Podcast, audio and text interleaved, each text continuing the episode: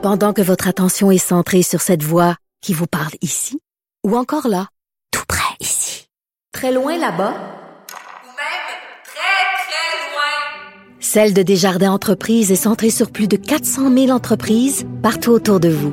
Depuis plus de 120 ans, nos équipes dédiées accompagnent les entrepreneurs d'ici à chaque étape pour qu'ils puissent rester centrés sur ce qui compte, la croissance de leur entreprise.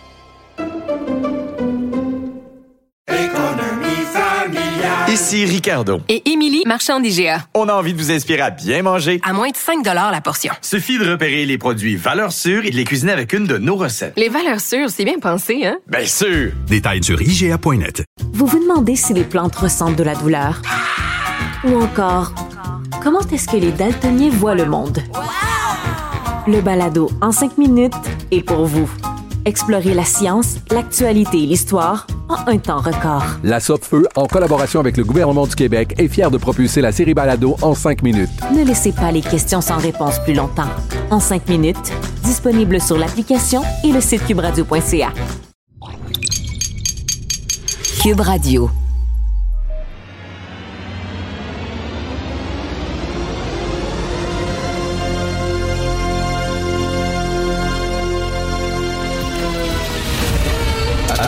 Attention, cette émission est laissée à la discrétion de l'auditeur. Les propos et les opinions peuvent choquer. Peuvent choquer. Oreilles sensibles s'abstenir. Richard Martineau. Martino. Un animateur pas comme les autres. Richard Martineau. Cube Radio. Bonjour, bon mercredi, le nombril de la semaine. Merci d'écouter Cube Radio. Alors, j'en parlais hier avec Jean-François Lisée. Hein. Jean-François qui est allé à l'émission euh, de radio de Marie-Louise Arsenault. Euh, Marie-Louise Arsenault qui a un ton très particulier, très maîtresse d'école, très gardienne de la morale. Puis. Non, Jean-François, non, non. Attention comme ça. Euh, elle avait fait une entrevue qui était complètement surréaliste avec Mathieu Bocoté, entre autres. Bref. et là, elle disait à Jean-François, qui était un gars de gauche, et elle le traitait comme si c'était quelqu'un d'extrême droite, vraiment, parce qu'il ose critiquer la gauche. Mais elle lui disait, vous savez, le, wokisme, ça n'existe pas. Et là, c'est le nouveau discours des woke. Parce qu'elle, c'est la papesse des woke, il faut se le dire. Et c'est le nouveau discours. Avant, c'était tes arguments sont pas bons. Ou alors, non, non, le wokisme, c'est important parce que c'est important l'équité, c'est important la diversité, c'est important l'inclusion, l'antiracisme. Mais vous comprenez pas, on a besoin de quotas, justement. On a besoin de privilégier certaines minorités. C'était ça. Mais là, euh, donc, leur argument, c'était surtout, vous comprenez pas, vous exagérez. Vous... Là, c'est, non, le wokisme, ça n'existe pas. C'est comme les sexes, ça n'existe pas. C'est un déni de réalité totale. Alors, je vois ça maintenant de plus en plus. Les gens disent non, non, non, c'est une invention. J'avais lu ça à un moment donné. C'est une invention de Québécois. Quelqu'un avait écrit ça. C'est une invention des chroniqueurs de Québécois. Ben oui. On parle pas de wokisme partout à travers le monde. Ben non, non, non. La seule place où on parle de wokisme, c'est dans le Journal de Montréal. Il n'y a, pas de, y a pas de texte en France sur le wokisme. Il n'y a pas de texte aux États-Unis sur le wokisme. Christy, voulez-vous rire de moi? Et euh, les politiques dans les institutions, là, où on oblige des chercheurs à avoir des gens issus de la diversité dans leur équipe de, de recherche, sinon il n'y a pas de subvention. On oblige les scénaristes à avoir un quota de personnages autochtones ou handicapés. Ça existe, ça, là. C'est vrai. Des lecteurs de sensibilité là, qui relisent les manuscrits, là, puis qui polissent le manuscrit pour que ça offusque personne et ça choque personne. Ça existe. C'est une réalité. On n'invente pas ça. Pensez-vous qu'on est dans notre salon pour qu'on a inventé le wokisme euh, complet? Euh, ben non ça existe dans les musées canadiens, par exemple. Si jamais on fait une exposition de Picasso et de Tabarnouche, il faut le critiquer, puis il faut dire à quel point il était méchant envers les filles, puis à quel point les Demoiselles d'Avignon, qui est peut-être un des plus grands chefs-d'œuvre de l'art moderne au monde, que c'est une mauvaise peinture avec des mauvaises valeurs parce que c'est des prostituées qu'il mettait, puis le regard masculin, puis, puis tout le discours. Christy, on l'invente pas. C'est documenté, il y a plein de textes partout, il y a des reportages. Non, non, non. Ça n'existe pas le wokisme. C'est vraiment, c'est la tête dans le sable. Je m'excuse, ça, existe. Quand tu dis, là, il va y avoir un colloque organisé par l'Université de Montréal sur le colonialisme euh, du Québec, comme je le disais hier. Euh, et là, il va y avoir des militants qui se disent chercheurs, qui se disent experts, qui vont dire à quel point les Québécois qui ont été colonisés par la Nouvelle-France, qui ont été colonisés par l'Empire britannique, euh, qui se battent pour euh, que leur culture et leur langue survivent, sont de méchants colonisateurs et qu'on est passé de minorité sympathique à défendre à majorité dégueulasse à dénoncer. C'est du wokisme. Et regardez les commentaires des gens, comme je le disais hier, euh, euh, sur la page, euh, sur le compte Twitter de ces organisateurs-là. Les gens n'ont ras le bol. Alors dire que le wokisme n'existe pas, je m'excuse, mais c'est un déni total de réalité. Ces gens-là n'ont pas les yeux devant les trous. Martino. Le parrain de l'actualité.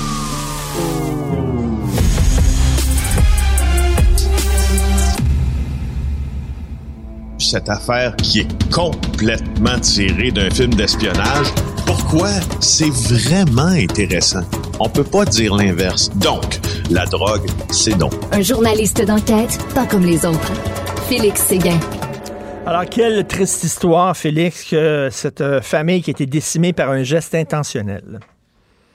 Oui, triste, c'est c'est pas le mot, Richard. C'est c'est horrible, ça dépasse euh, la réalité. On dirait euh, cette famille d'Adstock qui a été euh, décimée, d'une famille du 14e rang à Adstock, bien connue aussi par le voisinage. il y a eu un grave accident. qui a coûté la vie à un homme et ses deux enfants en mars dernier. On en avait parlé beaucoup aux nouvelles. Alors voilà que le coroner, maître Donald Nicole, a que le père de famille, Henrik Asselin, avait volontairement changé de voie pour aller percuter un poids lourd. Ça, c'était sur la route 112. En fait, il s'est mis dans la voie inverse, donc euh, face à face à Saint, entre Saint-Frédéric et Vallée-Jonction. Euh, c'est Vincent Desbiens qui nous raconte un peu cette, euh, cette histoire-là dans le journal aujourd'hui. Et puis, il faut, que je, faut que je te parle de quelque chose. J'essaie d'en tirer pas du bon parce que c'est impossible. Puis tous ceux qui prétendent être capables de tirer du bon dans un avenir immédiat avec une telle tragédie, ma foi, je les admire beaucoup parce que c'est juste trop difficile à accepter comme vérité, comme disait, un, voisin hmm. euh, de la famille. Je veux te parler des coronaires. Euh, tu sais qu'on a un système au Québec qui est extrêmement, tu sais, on, on, chiale beaucoup là sur des parties de notre système euh, à bon droit là souvent. Euh, par contre, pour ce qui est du, des coronaires qui ont été dans la loi, parce qu'il y a une loi qui encadre le travail des coronaires. D'abord, pour ceux qui savent pas vraiment ce que ça fait un coroner, je vais vous dire c'est quoi. Euh, les décès qui répondent aux critères pour qu'un coroner intervienne ou doivent obligatoirement être signalés au coroner sont assez nombreux. Une personne qui décède dans des circonstances violentes, obscures, accident, suicide, homicide. Ou après une négligence. Ou quand l'identité de la personne qui est morte euh, ne peut pas être établie, quand la hmm. cause du décès est inconnue. Euh, lorsque le corps d'une personne décédée au Québec doit être transporté à l'extérieur du Québec, quand le décès a eu lieu, tu te rappelles de l'enquête de la coroner Gamel sur oui. des CHSLD, Jeanne Kamel, euh, dans un établissement particulier, centre de réadaptation, pénitentiaire, établissement de santé, quand un enfant décède, quand il est prestataire de services de garde, un CPE. Euh, lorsqu'une femme décède, ça, on ne savait peut-être pas, mais où elle est quand elle est enceinte des 42 jours ou enceinte ou 42 jours suivant l'accouchement. Ah, Alors, ce que je suis en train de te dire, c'est que il y a beaucoup de décès au Québec dont les causes ont été finalement élucidées par des coronaires. Pas toujours parce que la police fait pas son travail. Pas nécessairement ce que je dis. Parce que la police, elle aussi, a l'obligation de signaler au coroner. Ça fait partie du même système, tout ça. Mais tu sais, parfois, les ressources étant ce qu'elles ce qu'elles sont, les, la charge de travail étant ce qu'elle est dans le domaine policier, qu'il y a peut-être des événements dont on ne saurait hmm. jamais le déroulement exact si ce hmm. n'était pas de l'intervention du hmm. coroner. C'est pour ça que le coroner est là. Et au Québec, les coroners, il y a des avocats, il y a des médecins, il y a des notaires, il y a des gens qui sont qui sont très euh, qui, qui sont très perspicaces dans la tenue de leurs enquêtes et ils font beaucoup pour l'avancée, souvent, des règles de sécurité qui... qui Ben, justement, justement, j'allais, j'allais dire, là, les coroners, par exemple, mettons un incendie euh, criminel, et le coroner arrive, fait une enquête, puis dit, bon, maintenant, euh, tu sais, euh, c'est parce que, je sais pas, la sortie de secours était bloquée, là, on fait un rapport en Oui. disant, ben, il faudrait travailler là-dessus pour s'assurer que ça ne, ça, ça, ça- ne recommence pas. Bon, ben, puis, est-ce que le rapport souvent est tabletté? On l'a vu, il y a eu différents reportages. Les rapports des coroners sont pas, il n'y a pas toujours de suivi sur les rapports des coroners, malheureusement. Eh, bon, ça, c'est le. je- là, j'allais te parler de ce qui est positif au bureau du coroner. Voici ce qui, euh, ce qui est négatif, puis ce qui devrait être modifié. Les, les, euh, les, les- tiens, je vais parler comme un fonctionnaire. Les parties prenantes, Richard, ne sont pas dans l'obligation d'appliquer les mesures dites par le coroner. Mais c'est vrai, les, les, le gouvernement, exemple, si c'est le gouvernement qui, qui est à blâmer, n'est pas nécessairement tenu d'appliquer les mesures qui, ont, qui sont énoncées dans un rapport du coroner après un décès, des mesures correctives. Et souvent, on les tablette. Écoute, je, je me rappelle du coroner euh, Dan Davino à Saint-Jean-sur-Richelieu. Et, euh, et ça, dans le négatif, il y a encore un peu de positif. Les coroners sont très libres hein, au Québec, très libres de parler, très libres d'enquêter. Euh, et on sent qu'ils ne sont pas là, dans un carcan, souvent là, de rectitude politique. Puis, je me rappelle le coroner Dan Davino à Saint-Jean-sur-Richelieu. Tu sais, lorsqu'on avait un, ben, on en a encore un, mais moins grave, mais un grave problème de, de, de, de conduite là, erratique à grande vitesse, euh, sous l'effet de substance par nos jeunes il y a une vingtaine d'années. Il y avait souvent des accidents où il y avait cinq, six, sept, ben, pas, pas sept, là, mais en tout cas plusieurs jeunes, euh, malheureusement, qui décédaient dans le même accident. Le coroner Dan Davino, je me rappelle, il m'avait appelé et là, il avait dit, je le cite au texte, il dit là, Félix Tabarnak, c'est assez. Il dit, va falloir que tu fasses une histoire pour moi, OK? Là, on va le dire à tout le monde. Les jeunes, la, il, avait- il parlait comme ça, tu sais, il y avait comme les jeunes, la boisson, les chars, les ceintures, m'a tout faire arrêter ça. Tu comprends? Ils sont investis. Ben oui, d'une un peu- mission, là. c'est- un peu caricatural, Ben un oui. peu caricatural, coroner d'Andavino, mais, mais quand même, je, je jaillis pas cette indépen- indépendance-là. Mais, quand, le, quand le système suit pas, ils doivent être énormément frustrés, ces gens-là, en disant, écoute, Ben, j'ai ça, travaillé fort, j'ai fait un rapport, puis tout ça, puis là, tu as pris le rapport, puis tu l'as mis en dessous de la patte d'une d'une table, tu sais. C'est ça, c'est ça. Oui. Alors, Non, ben, voilà. Alors, euh, voilà, mon, ben, voilà mes, mes, mes, mes, euh, ce, que, je- ce que je pense du coroner. Et puis, euh, Et tu sais que le, le, le, le- le monsieur Asselin, là, qui s'est euh, projeté là, euh, contre un, un camion avec euh, ses enfants, euh, il n'y a rien qui laissait présager. Il avait tenu aucun propos là, qui laissait présager euh, qu'il allait mettre fin à ses jours. Mm. Et c'est ça qui est épouvantable, c'est que euh, tu peux pas prévoir euh, des fois, malheureusement. Euh, écoute, tu veux nous parler de la mauvaise idée de la semaine? Oui, oui, oui. Je sais pas si vous avez regardé la José Lagagnère hier sur TVA Nouvelle. Il interviewe la propriétaire d'un dépanneur station-service de val donc de la ville de Québec. Et elle est cette femme-là qui, ma foi, elle en a dedans, mais elle est un peu gazée quoi de l'inaction des policiers qui euh, qui tardent à prendre en main les dossiers de vol d'essence, de vol de carburant. Elle s'appelle Isabelle Côté, sa propriétaire du dépanneur Éclair. Alors, elle affirme qu'elle est victime à répétition de vols d'essence. 12 derniers jours, volés à 15 reprises. La valeur totale des vols, 1000 pièces environ.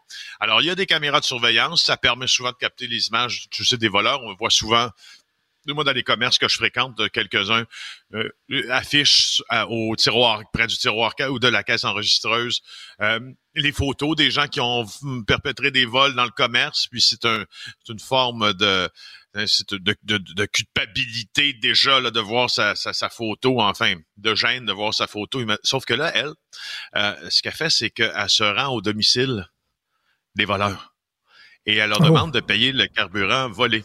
Oh. Alors là, elle dit à José Lagarnière, elle dit, regarde, je vais commer, t'es venu chez nous, puis là, j'arrive avec ta photo, puis là, je montre ta photo, puis je dis, je te donne une heure, tu t'en viens avec moi, sinon j'appelle la police. Honnêtement, moi, je ferais pas ça.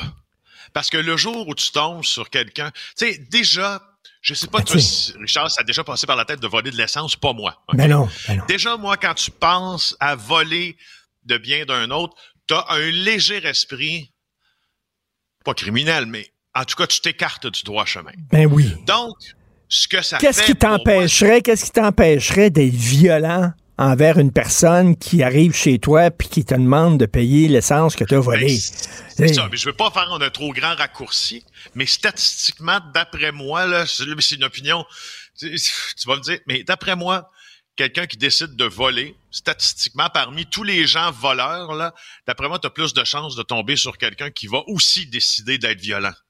C'est pour ça que je trouve que c'est vraiment une mauvaise Ben, idée. écoute, comme, euh, comme on s'était dit, là, même le faire pout pout pout à un automobiliste, tu sais jamais quand, si le gars va sortir de son automobile avec un marteau. Il y a tellement des gens enragés ces temps-ci que te pointer euh, chez un voleur et demander de donner de l'argent, effectivement, là, euh, c'est peut-être une mauvaise idée. Merci beaucoup, Félix Séguin, Ça Félix Séguin du bureau d'enquête. On se reparle demain. Passe une excellente Bye. journée. Salut. Avis à la gauche. Ben oui, on le sait. Martineau, ça a pas de bon sens comme il est bon. Vous écoutez Martineau. Cube, Cube Radio. Cube Radio. Cube Radio. En direct à LCN. 45, on va rejoindre Richard Martineau à Cube Radio. Salut Richard. Salut Jean-François, tu as vu l'inflation à 4,6% euh, C'est la Ouais. page couverture du Journal de Montréal. De plus en plus de gens font leur épicerie chez Delorama. Et écoute, je, je l'ai vu, là, je suis allé chez Delorama acheter de la fourniture de bureau. Et des fois, c'est là que j'achète mes accessoires pour notre chronique là, le matin. Là. Chez, chez- chez Oui, il y en a Delorama. parfois. Je vais là. Et il y avait une, une mère de famille devant moi qui faisait littéralement son épicerie chez Delorama et on le Ouais. voit de plus en plus. Sur le site de Delorama, maintenant, on ne s'adresse plus seulement à des particuliers. Tu regarderas ça. On dit si vous travaillez dans des restaurants, dans des hôtels, euh, si vous êtes un traiteur, voici euh, des produits qui pourraient vous intéresser. Si vous travaillez dans le milieu scolaire, si vous travaillez euh, dans le milieu de l'entretien ou des hôpitaux, on vise maintenant des institutions chez Dolorama. Écoute, là, donc samedi soir, si t'es libre, je t'invite à souper. On a un bon corned beef en conserve qu'on a là. Hum, miam, miam. Ça va être bon. Ça fait longtemps que j'ai goûté à ça, effectivement. Hey, Richard, euh, euh, Justin Trudeau a vraiment lancé une bombe là, en, en disant que le gouvernement indien était derrière l'assassinat d'un militant sikh en Colombie-Britannique.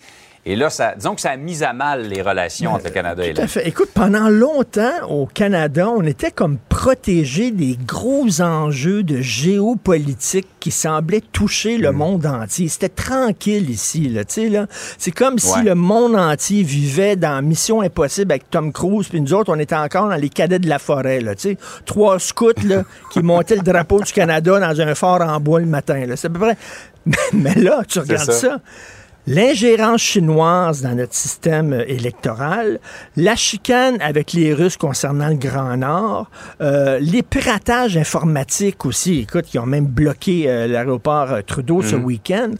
On est dans, on est dans la tempête. Et là, bon, Trudeau a sorti de son chapeau. C'est très bizarre, cette accusation-là, en disant que l'Inde avait commandé l'assassinat d'un Sikh sur le territoire canadien.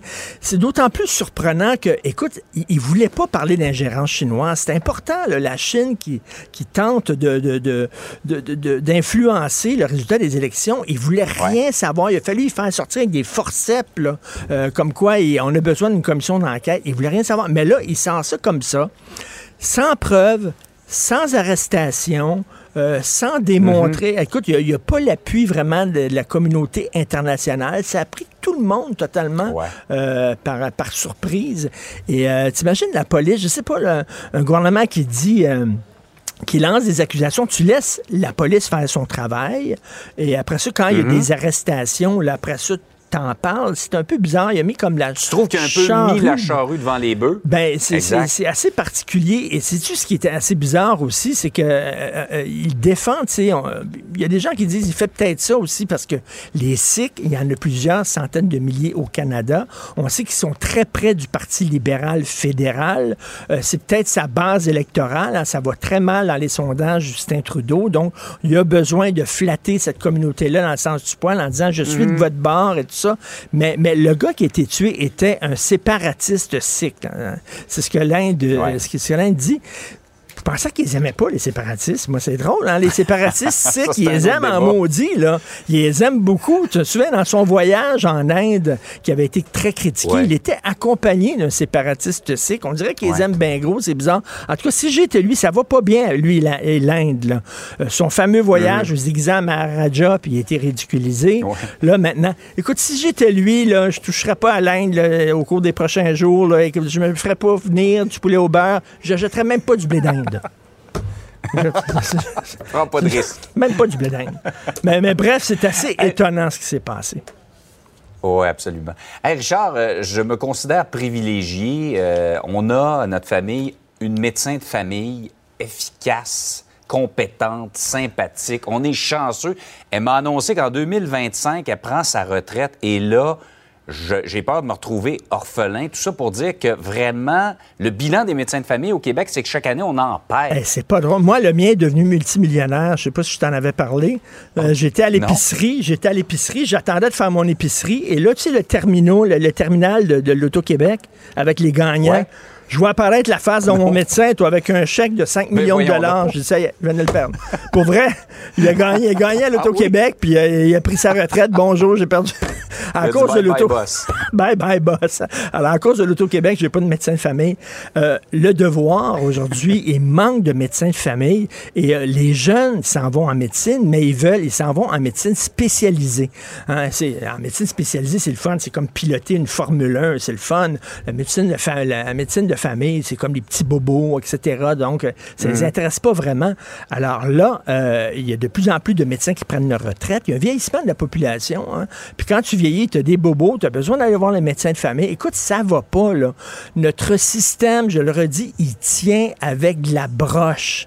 Hein? La toune des cowboys fringants, là, quand il parle de son ami dépressif, puis il dit Tu tiens avec de la broche, puis ça me fait de la peine de te voir comme ça. Notre système tient avec de la broche, alors ça va pas en éducation, en médecine, les médecins de famille, les policiers, etc. On le redit, notre. Notre modèle québécois, je pense qu'on est dû le vendre sur Kijiji. On va, on va le mettre en une vente de garage. Il y a peut-être quelqu'un qui va acheter ça à 2,95. Mais ça fonctionne pas beaucoup. oui, c'est ça. En tout cas, j'y pense pour ton invitation pour le souper de, de samedi Ouais, soir, ouais, euh, du- Richard. Du clic ou du, du. PAM, là, c'est bon, ça. Salut.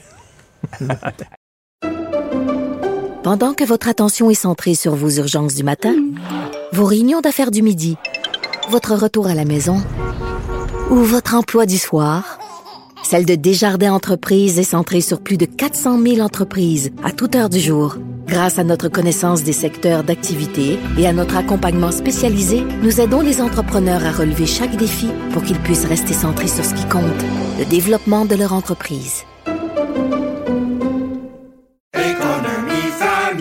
Ici Ricardo. Et Émilie, marchand d'IGA. On a envie de vous inspirer à bien manger. À moins de 5 la portion. Suffit de repérer les produits valeurs sûres et de les cuisiner avec une de nos recettes. Les valeurs sûres, c'est bien pensé, hein? Bien sûr! Détails sur IGA.net. Vous vous demandez si les plantes ressentent de la douleur? Ou encore, comment est-ce que les daltoniens voient le monde? Le balado en cinq minutes est pour vous. Explorez la science, l'actualité et l'histoire en un temps record. La Feu, en collaboration avec le gouvernement du Québec, est fière de propulser la série Balado en cinq minutes. Ne laissez pas les questions sans réponse plus longtemps. En cinq minutes, disponible sur l'application et le site cubradio.ca. Si c'est vrai qu'on aime autant qu'on déteste, Martineau, C'est sûrement l'animateur le plus aimé au Québec. Vous écoutez Martineau. Cube Radio.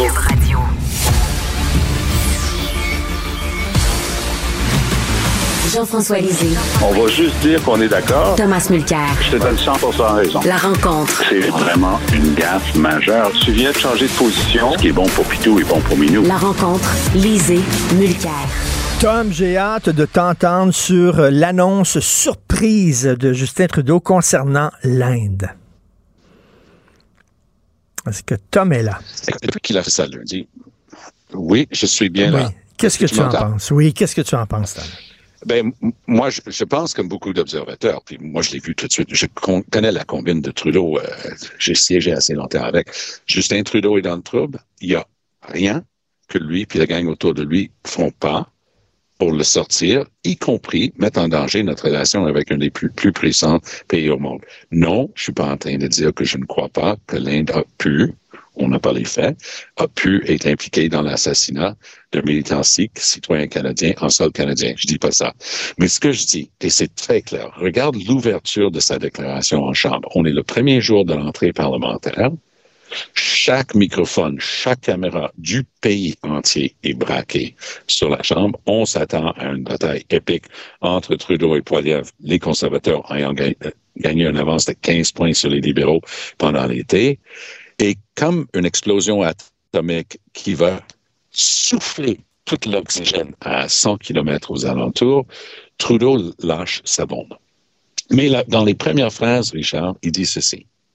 Il dit, au cours de quelques dernières semaines, donc il savait tout ce qu'il allait annoncer là, il l'avait en main depuis longtemps.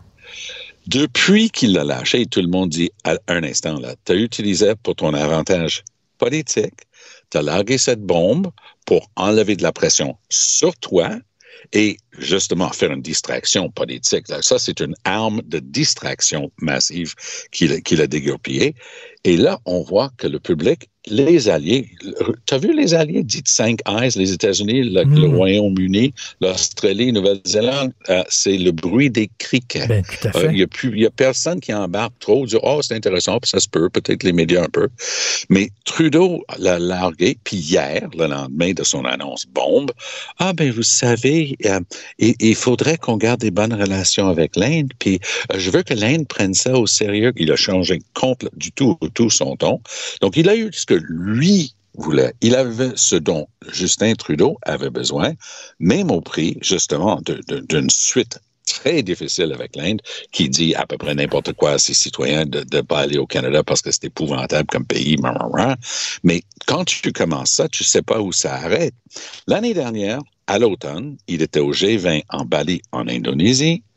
Il s'est vanté, sa gang autour de lui, que, quand on l'a vu en, en discussion plutôt animée avec le président Xi de, de Chine, il aurait dit, selon son entourage, ah, il est en train de lui donner de la chenoute à cause de l'ingérence chinoise dans les élections canadiennes. Tiens, tiens. Il revient à la Chambre des communes, Poiliev se lève, dit, explique-nous ça. Et Trudeau, j'ai aucune idée de quoi vous parlez. Un instant, là. De- de- tu- tu viens de lancer une, une chicane internationale avec un des plus puissants pays au monde. Ben non. Ben, je vais demander à David Johnson de me dire ce qu'il en est. Euh, L'ancien gars qui était à la Fondation Trudeau, le même David Johnson qui était ami. de- Lui, oui, oui. ben, moi, moi, je le trouvais très crédible jusqu'à ce qu'on apprenne le lien avec la Fondation Trudeau. Là, les masques sont tombés. Alors, c'est du grand Trudeau. Et pour se pavaner, pour se donner de l'importance, il largue des trucs comme ça à un moment qui lui convient à lui, pensant pas au lendemain. Alors, hier, c'était le lendemain, puis on a vu un tout autre Justin Trudeau et le public et les observateurs, Richard, commencent à se dire un instant, là. T'es qui, toi, pour mettre en péril des relations aussi importantes sur des trucs, pour l'instant, qui sont sans fait? Et ça, c'était la, la question très bien taillée de, de Poiliev. Parce que lui, il sait bien, il peut pas se mettre du mauvais côté de l'opinion publique dans un truc comme ça. Donc, sa seule question pour Trudeau, c'était, est-ce que tu as des faits pour backer Ben oui, tout à fait. Jean-François, euh, Justin Trudeau et le Parti libéral du Canada semblent très près des séparatistes sikhs. Moi, je pensais qu'ils aimaient pas les séparatistes. Ils, ils les aiment parfois lorsqu'ils sont ailleurs, mais pas toujours. Ce qu'ils aiment, c'est les votes des Sikhs. Et même les Sikhs sont un demi-million au, au Canada, ce qui n'est pas rien, mais ce qui est beaucoup moins que, par exemple, la communauté chinoise ou d'autres communautés. C'est un groupe qui est euh, très actif politiquement, partout d'ailleurs. Donc, ça, ça, ça fait partie de leur culture d'être actif politiquement, ce qui fait qu'ils sont très présents dans, euh, dans l'ensemble des partis politiques euh, du Canada anglais. Et c'est un, c'est un compliment que je leur fais. Moi, je trouve ça bien d'être actif politiquement. Mais donc, leur poids politique est plus important que leur poids démographique. Bon, alors cela dit, à l'intérieur de la communauté sikh, euh, il y a des gens qui sont pour la création d'un État, euh, et ceux qui sont pour sont qu'à 99% ils aimeraient que ça se fasse démocratiquement. Évidemment, l'Inde refuse qu'il y ait un processus démocratique pour euh, se rendre là. Donc, il y a 1% ou je ne sais pas, un très petit nombre de, de Sikhs qui, sont prêts à utiliser la violence.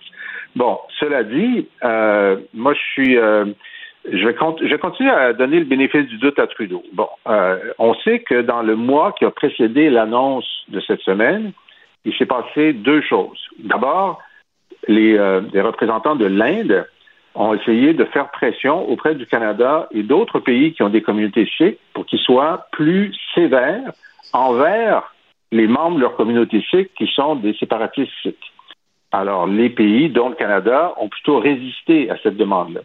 Mais l'Inde est en position de force parce qu'en ce moment, les pays occidentaux, dirigés par les États-Unis, tentent un rapprochement avec l'Inde pour mieux contenir la Chine. Tu comprends? Alors, la deuxième chose qui s'est produite, c'est lorsque le gouvernement canadien a obtenu des renseignements au sujet euh, d'abord de la menace que faisaient peser les services secrets indiens sur euh, le leader qui a été tué, et ensuite sur l'assassinat, donc la participation indienne dans l'assassinat, ils sont allés demander à leurs alliés de dire, ben, nous, on va sortir pour dénoncer ça, on voudrait que vous le dénonciez en même temps que nous. Et les autres ont dit, non, merci. Non, merci, en particulier les, les, Américains, en disant, ben, nous, on est en train d'essayer de faire copain-copain avec Modi, le premier ministre de l'Inde, donc on va pas le dénoncer publiquement. Ce qui fait que quand euh, Trudeau a fait ça, a, a, rendu ça public, bon, on dit il y a, il y a deux éléments de, de, contexte. Il y a celui que des journalistes étaient sur le point de dire que les, services secrets canadiens pensaient que c'était l'Inde, parce qu'on sait que dans le Globe and Mail, on a pris l'habitude de lire les notes internes du FCRS, et donc il fallait contrôler le narratif, c'est très bien. Moi, ce que euh, je trouve euh, qui est incorrect, enfin, qui est incomplet dans la façon dont, dont Trudeau s'y est pris, c'est que il aurait dû au moins demander aux euh, chefs de l'opposition, dans une rencontre privée, puis peut-être aux deux autres chefs de l'opposition, de venir et partager avec eux confidentiellement le, le, le, caractère sérieux des informations qu'ils ont à leur disposition. Ça aurait Ouais, permis, ça, ça, aurait évité que le Poirier pose sa question hier et ça aurait permis qu'au moins les chefs canadiens soient solidaires de leur premier ministre, ce n'est pas tout à fait le cas. Euh, Jean-François a raison. Ça, c'est une coutume. Quand Stephen Harper était premier ministre et moi j'étais chef de l'opposition, on ne pouvait pas être plus à côté ou tirer en chambre et sur des questions euh, politiques. Mais il était très respectueux de l'institution. Il m'a fait nommer, con- euh, je suis membre du conseil privé de la reine à l'époque, au conseil privé du roi aujourd'hui, à vie, euh, avec le titre honorifique qui va avec. Pourquoi? Parce qu'il devait pouvoir partager avec moi à l'occasion, et il le faisait. Je dirais pas quoi, mais je dirais qu'il a respecté euh, le protocole pour me donner de l'information, justement, euh, sur, sur des sujets très délicats d'État où je devais être assermenté comme membre du conseil privé. J'ajouterais ceci, que la relation est à ce point tendue avec l'Inde depuis longtemps. Lorsque j'ai émis un, un commentaire, à l'époque c'était sur Twitter, euh, quand j'étais chef de l'opposition, remémorant des événements tristes dans la foulée de l'assassinat par ces gardes du corps sikhs d'Indira Gandhi. Il y a eu un défoulement euh, qui a coûté la vie à des centaines de, de Sikhs qui ont été tués par, par des foules qui n'ont pas été contrôlées. Et ça, c'est souvent reproché à, ceux qui étaient là à l'époque. Et on, me dit par ailleurs que beaucoup plus jeunes, Modi, euh, étaient dans les forces euh, de l'ordre à l'époque. Ce que j'ai dit, donc exprimé mes regrets, mes, condoléances, et demandé quand il y a une vraie reddition de comptes. Et voilà que, quoi ou non, moi, je suis chef de l'opposition officielle au Parlement du Canada et j'ai le haut commissaire, parce que quand c'est un autre pays du Commonwealth, on on dit pas ambassadeur, on dit le haut commissaire. Donc, le haut commissaire de l'Inde a écrit au premier ministre pour se plaindre publiquement et très officiellement du fait que j'avais une opinion là-dessus. Alors, c'est compliqué, ça. Là, c'est de l'ingérence complète dans nos institutions politiques. Pour ce qui est de la communauté elle-même, assurée, je connais ces là je connais très souvent les individus, et je peux aussi dire que nous, comme élus, on devait faire super attention. Alors, si tu es là pour la grande fête de Diwali, par exemple, on parle de 150 à 200 000 personnes dans, dans la rue pour, pour, pour le, le, le festival.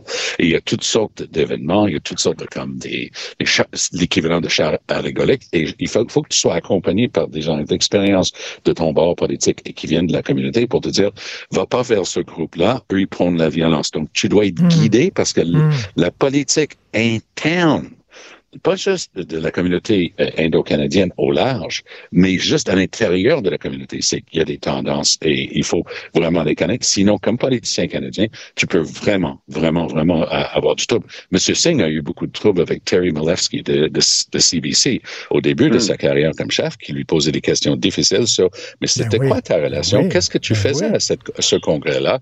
Les gens ont dit ceci. Qu'est-ce que tu as dit? Pour ou contre ça? Et Hmm. c'était très malaisant pour, euh, pour M. Singh Il qui a n'a laissé jamais, il a entendre jamais que les questions n'étaient pas correctes. complètement. Hein? Ça, il, il- il- il manque toujours un bout à sa réponse, puis des fois, ça revient dans les, dans les textes ou dans les questions au Canada anglais. Mais écoute, euh, je veux dire, l'Inde, euh, c'est ça le problème que, que, que, qu'a M. Trudeau, c'est son isolement international, à la fois sur la question de l'Inde et sur la question des GAFAM. Parce que là, il est allé dire à, à- à une balado de la CBC cette semaine que, ah, vous savez, euh, les gens nous disent, euh, les, les chefs d'État étrangers, lâchez pas, allez-y, c'est important pour nous, mais ils le disent pas en public. Ben oui, ben, c'est un problème, c'est un énorme problème parce que, euh, donc, soit, ça, ben, je, je comprends, l'Australie avait réussi son opération, le Canada rate son opération, c'est comme si Meta et Google avaient décidé que non, on les laissera pas faire un par un. C'est ça, c'est ça. Et là, donc, on est le cas test. Puis là, on- bon, d'abord, je pense que le Canada devrait poser un geste supplémentaire, c'est-à-dire simplement passer une loi en disant si vous, si des plateformes comme ça veulent opérer sur le territoire canadien, elles ont l'obligation de mettre les liens vers les médias canadiens. Tu as juste à mettre ça dans la loi, c'est fini. Je sais pas pourquoi ils le font pas. Mais euh, il y a aussi, ils devraient euh, proposer à d'autres pays de, faire une loi miroir euh, et, de la déposer en même temps. Mais on, sent, on sent que Trudeau n'a pas la capacité de convaincre des alliés de d'agir de concert avec lui. Ben, moi, je pense que ça va plus loin que ça. Parce que, bon, Pablo Rodriguez avait le dossier, on nous rabâchait les oreilles avec le le modèle australien, le modèle australien, mais le modèle australien sur la propriété et, la concentration des médias était complètement différent que la situation ici au Canada. Donc, eux, ils pensaient qu'ils allaient le faire. Je partage l'avis que ces compagnies-là disent non, non, on ne commencera pas à jouer à ça à travers la planète. Eux, ils veulent notre argent, on va se le garder. Mais j'ajouterais que lorsqu'il y avait les feux de forêt au territoire du Nord-Ouest cette année, et que Facebook a refusé de publier les avis de, de, de la sécurité publique pour évacuer et ainsi de suite, là, on, on tombe dans l'utilisation de ce qui est, est, devenu une utilité publique comme l'hydro ou comme les téléphones. Imagine, il y a, il y avait, il y a une centaine d'années, OK, on est en 1923, puis il y, a, il y, a, quelque chose de grave. Puis Bell Telephone Company est en chicane avec le, le Dominion of Canada, puis tout d'un coup, ils disent, ben, on laisserait plus passer les appels des, de la police ou des urgences. Exactement. Ça, ça aurait pris à peu près 5 secondes, 5 secondes d'écart pour que le gouvernement intervienne, utilise son pouvoir d'État pour intervenir dans l'intérêt du public et on a on a complètement raté cette histoire-là avec euh, Rodriguez. Maintenant, il y a une nouvelle ministre en charge. Mais ça a été un échec administratif et politique de A à Z. C'est ça le problème à la base, parce que il aurait fallu avoir de la gestion. Et lorsqu'il s'agit de gérer dans l'intérêt du public, les libéraux de Trudeau sont une catastrophe. Dernier sujet, Jean-François, hausse de popularité des universités anglophones. 40% des étudiants montréalais les fréquentent maintenant. Ça, c'est dans le Journal de Montréal. C'est drôle. La même nouvelle dans la presse. Le titre dans la presse, c'est Les francophones font des gains. Alors, les deux sont vrais.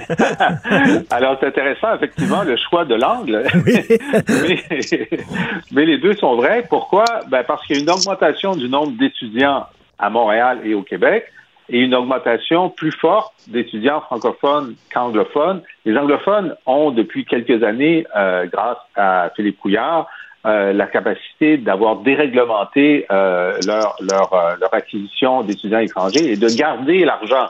Parce qu'avant, les méchants péquistes euh, avaient décidé qu'il y aurait de la péréquation. Nous, on avait dit, ben, comme c'est plus facile pour euh, McGill et Concordia de recruter à l'international, euh, on va vous laisser faire, mais on va prendre une partie de l'argent pour on va le répartir sur les autres universités. Alors, M. Couillard a décidé que non, non, euh, McGill, Concordia, Bishop allaient garder tout leur argent, puis pouvaient euh, charger plus cher, puis en avoir de façon, enfin, grâce au fédéral, de façon illimitée. Euh, ce qui s'est passé, c'est qu'ils ont fait le plein au cours des dernières années. Ils sont ils sont à capacité quasiment. Et euh, là, c'est les, c'est les universités francophones qui ont réussi à attirer un peu plus d'étudiants étrangers francophones ou francophiles. Euh, évidemment, ceux que le gouvernement fédéral a laissé entrer parce que les problèmes de visa d'étudiants africains continuent à interférer dans ce processus-là. Euh, ce qui fait que le poids relatif global des universités anglophones à Montréal augmente, ce qui signifie que l'utilisation de l'anglais euh, langue commune et langue seule, parce que ces étudiants-là sont souvent bilingues, c'est-à-dire ils parlent indien et anglais, euh, arabe, euh, chinois et anglais, et donc l'utilisation de l'anglais augmente au centre-ville de Montréal de façon incontrôlée. mais on a, les deux facettes de cette attractivité de nos universités. Ouais, mais euh, moi, je garde la note positive, puis Jean-François a raison. Euh, ça, ça, dépend de son angle, de son point de vue. Mais comme pouvoir d'attraction, Montréal est une ville université de calibre mondial. En fait, comme concentration, sous réserve d'une vérification d'un expert, mais je me suis déjà fait dire que Boston et Montréal étaient, toute proportion gardée, les deux villes universitaires les plus importantes en Amérique du Nord. Hmm. Même pas, non, pas de proportion gardée. En chiffres bruts, c'est Boston numéro un, C'est énorme. C'est énorme pour nous comme avantage. Pourquoi? Parce que j'enseigne à nouveau à l'Université de Montréal cette année, puis je peux te dire, on attire des étudiants. Et oui, enfin, le blocus réel qui existait pour les étudiants, notamment africains, est en train d'être levé. La qualité des étudiants. Puis beaucoup vont décider de, mettre des racines ici. J'ai tellement de Français, d'étudiants européens, d'Africains, des francophones et parfois, j'ai eu des exotiques. J'avais un Australien qui parlait parfaitement français, puis un Américain qui parlait très bien français. Alors, ça, ça dans, mm. dans, mon parcours à l'Université de Montréal, on découvre qu'il y a une diversité qui est là, qui existe aussi dans les universités anglophones on a des jeunes, même s'ils retournent dans une autre partie du Canada, qui repartent avec un bon français, qui peuvent être ouverts et travailler plus ici, ces racines-là vont pousser et vont donner quand même des citoyens de premier calibre pour le Québec. Dans l'ensemble, je pense que toute analyse de bonne foi va conduire à constater que c'est un apport important pour le Québec, l'ensemble des étudiants étrangers, vu l'apport que ça a et pour les universités pendant qu'ils sont là et pour la société québécoise par après. Merci à vous deux. On se reparle demain. Bonne journée. Bonjour. Si vous voulez lire les textes de Jean-François Lisée, son blog euh, qui euh, il commente euh, l'actualité politique aussi, vous voulez vous abonner à son excellent balado dans lequel il revient sur les grandes dates de l'histoire du Québec, allez sur la boîte à Martino. Le cauchemar de tous les woke.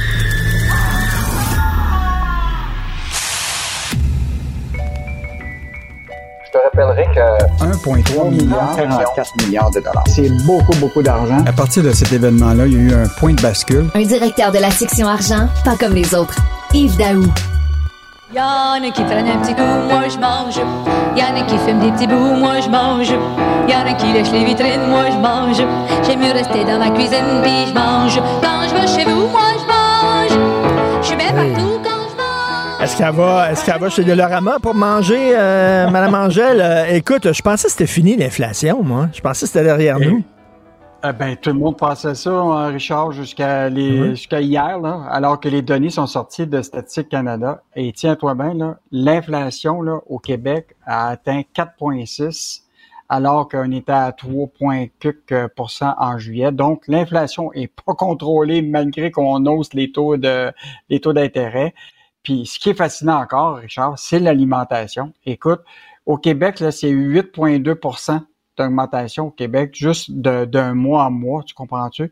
Puis là, écoute, des hausses là, de 16% dans le bœuf, 17% dans le poulet, 11% pour les légumes frais, 9% Écoute, les gens, là, ils doivent s'arracher les cheveux, tu comprends-tu, pour être capable de se, nourrir.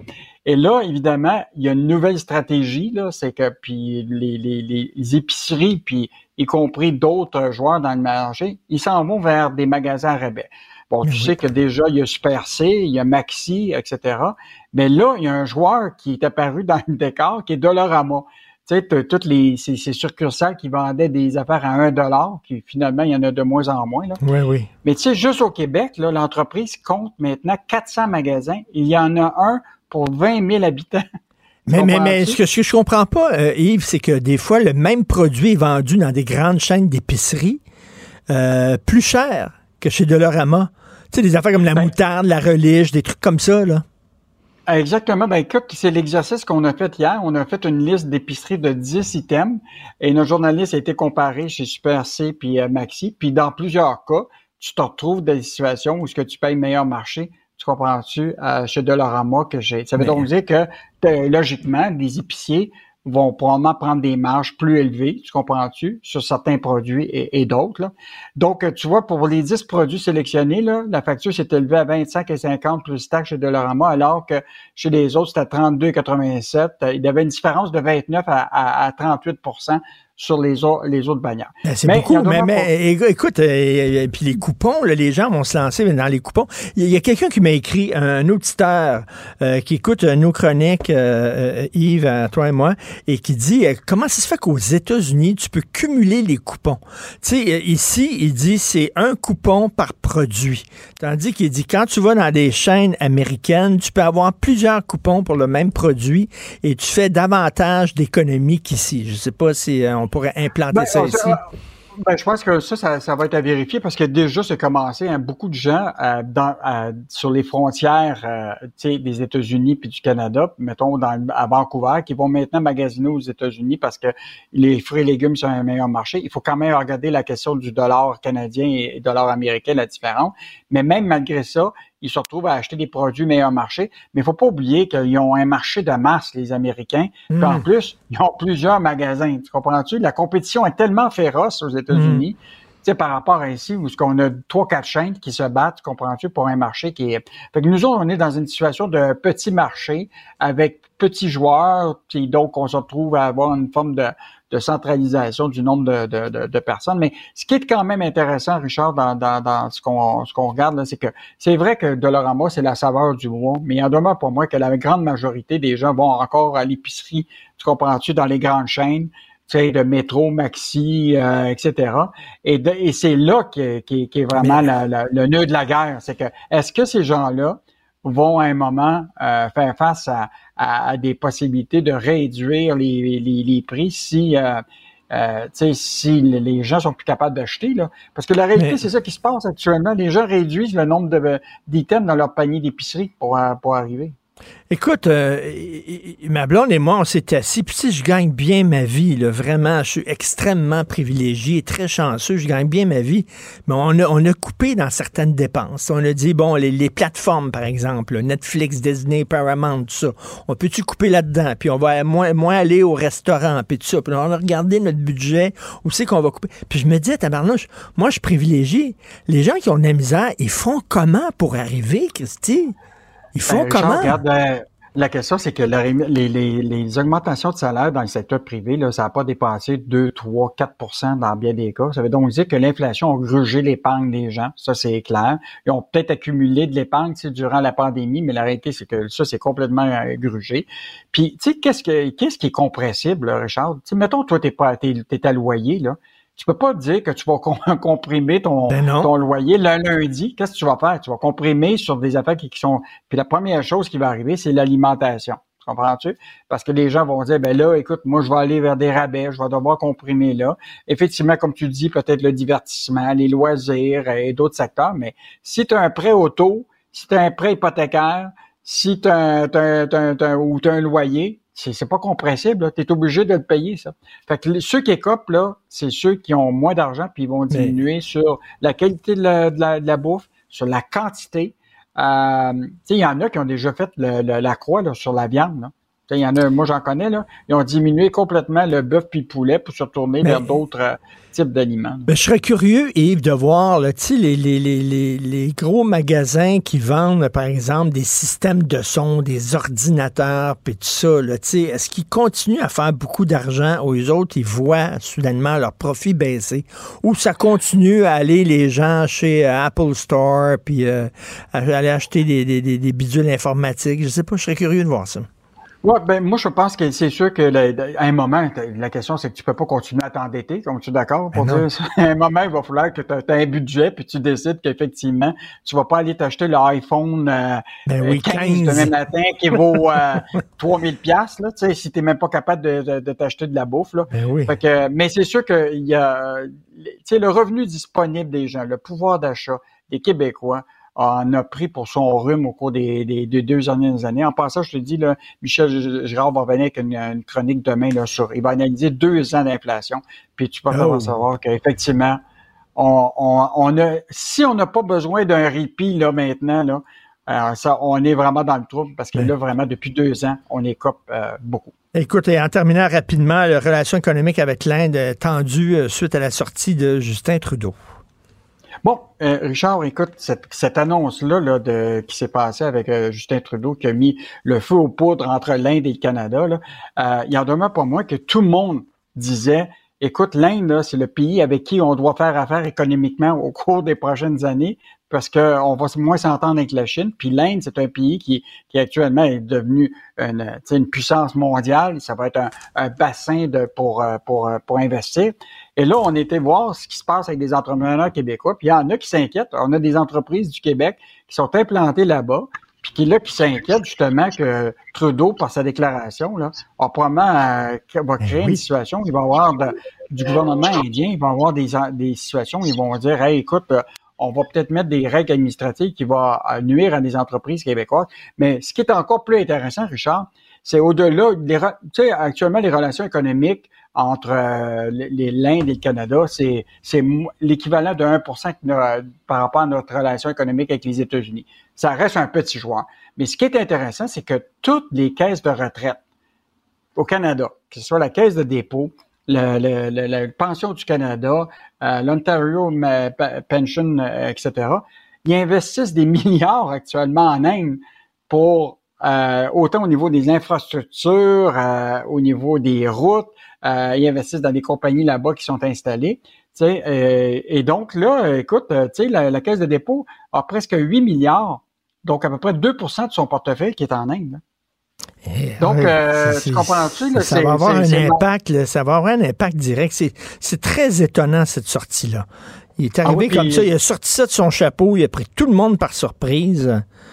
Mais je te dis, là, hier, je l'écoutais, là, puis hier, il a commencé à tenter de minimiser en disant Ah, il faut calmer le jeu. Ben oui, ben Moi, calmer je- le jeu. C'est toi, qui, c'est, toi qui as mis du gaz sur le feu. Donc, calmer le jeu. Il est bien drôle, lui. Ouais, ouais, Alors- ouais, ben, le, pompier, le pompier Trudeau, il cherche Ben sa, oui. sa hausse le matin. Alors, les gens qui critiquaient Justin Trudeau parce que quand il allait en Chine, il se déguisait à Maharaja, là, regardez la page 34 du Journal de Montréal. C'est un, un couple qui font affaire de Québécois, qui font affaire avec l'Inde. Euh, c'est des gens qui sont en business. Regardez ce qu'ils portent comme vêtements. Merci beaucoup. Salut, Merci. Yves. À demain. Salut. Martino.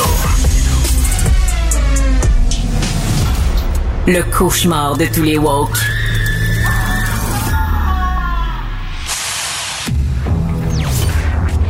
Tout savoir en 24 minutes, c'est possible. Chaque jour, 16h30 et 18h, Mario Dumont et Alexandre Morin-Villouellette repassent en revue les faits marquants du jour.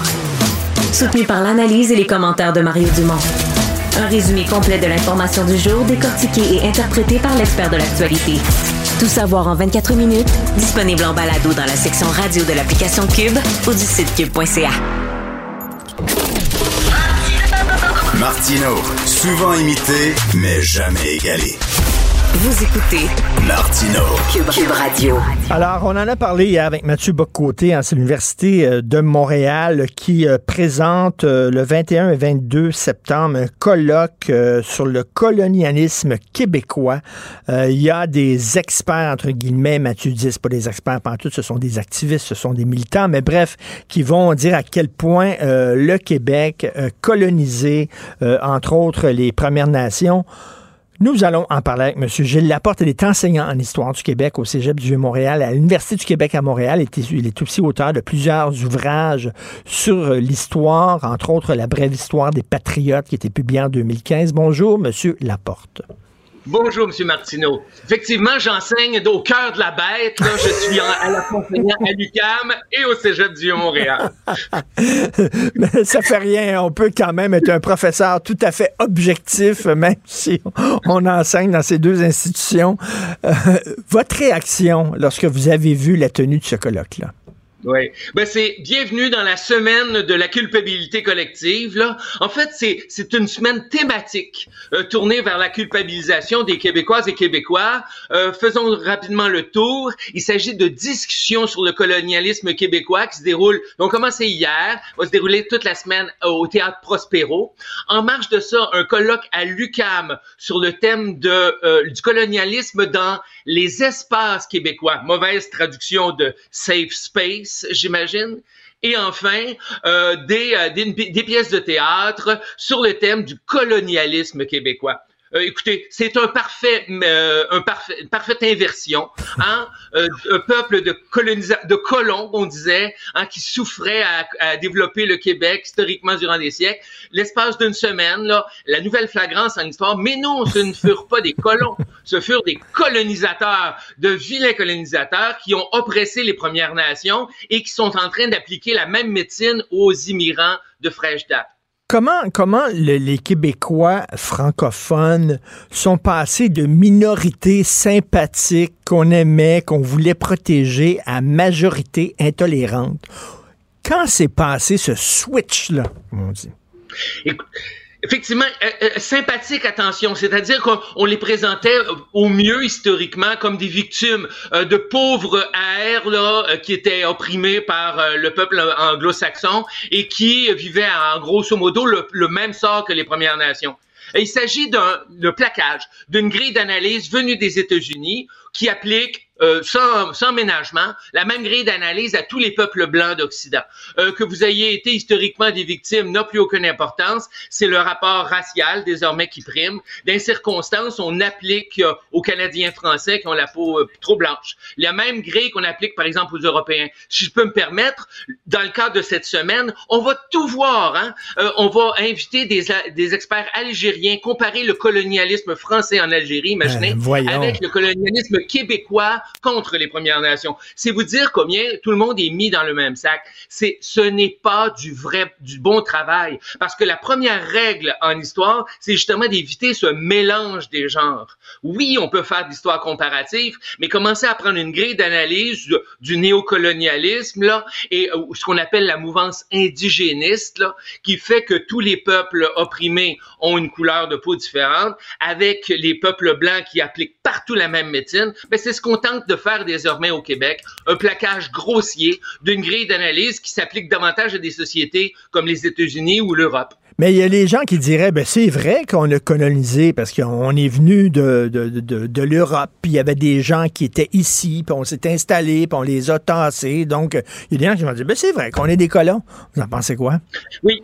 Effectivement, les gens, euh, le terme fait conf- euh, est confus. Euh, on parlait historiquement de colonisation au Québec. Hein? On pense au curé Labelle, on Oui. pense à- au Butron, on pense même à Louis Hébert. Là, on a glissé vers colonialisme. La nuance est, est importante en histoire. Ça veut dire qu'il y a un système collectif d'oppression. C'est là qu'est la nuance. Euh, lorsque le curé Labelle parlait de coloniser, on va envoyer des colons en Abitibi et tout le reste, il y avait quelque chose là-dedans de spontané qui relevait d'un- d'un univers euh, lié à- au défrichement et tout le reste. Mais le colonialisme, tel que théorisé par euh, nos amis, c'est essentiellement une opération d'asservissement, d'acculturation et d'oppression euh, des autres peuples. En ce sens, euh, on, peut dire qu'il y a détournement de l'histoire, présenter un récit qui était, les historiennes et les historiens spécialistes qui curieusement ne sont pas invités à ce colloque, vous diront que le colonialisme québécois, il est bien documenté. Euh, il y a eu des rencontres avec les Premières Nations qui ont été parfois des rencontres fort fructueuses et donnant-donnant.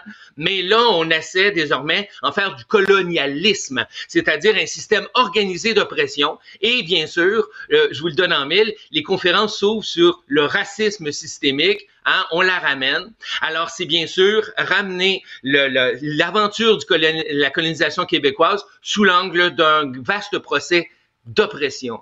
Pourquoi viser seulement le Québec? La loi, sur les Indiens, c'est une loi fédérale. Les pensionnats autochtones, c'était surtout au Canada anglais. Euh, pourquoi soudainement viser le Québec? Je vous cache pas que j'ai souvent eu cette discussion parce que je me pose exactement la même question que vous. Et à bien des égards, si on compare par exemple le sort des Premières Nations ailleurs au Canada, qu'on aille en histoire ou dans le monde contemporain, on voit bien que globalement, les statistiques sont formelles. Les Premières Nations du Québec se portent mieux, sont en meilleure santé physique, sont plus scolarisées, ont un revenu moyen supérieur. Euh, J'en parlais avec un Manitobain qui, qui, qui tombait sur les, euh, le dos du Québec. Ben, J'avais mes stats avec lui pour lui rappeler que le près du, de deux tiers des, des détenus de prison au Manitoba sont issus des Premières Nations, que le revenu moyen des Premières Nations dans, à l'ouest de l'Ontario est moins de moitié de ce qu'il est pour le reste de la population. Rien de tel au Québec. Et pourtant, vous avez raison, c'est surtout euh, le rapport entre francophones et euh, autochtones que l'on australise, qu'on a, on, point en particulier. On a eu la même chose avec les pensionnats autochtones. Je ne veux pas mélanger les dossiers, mais c'est le même genre de processus qui est en marche.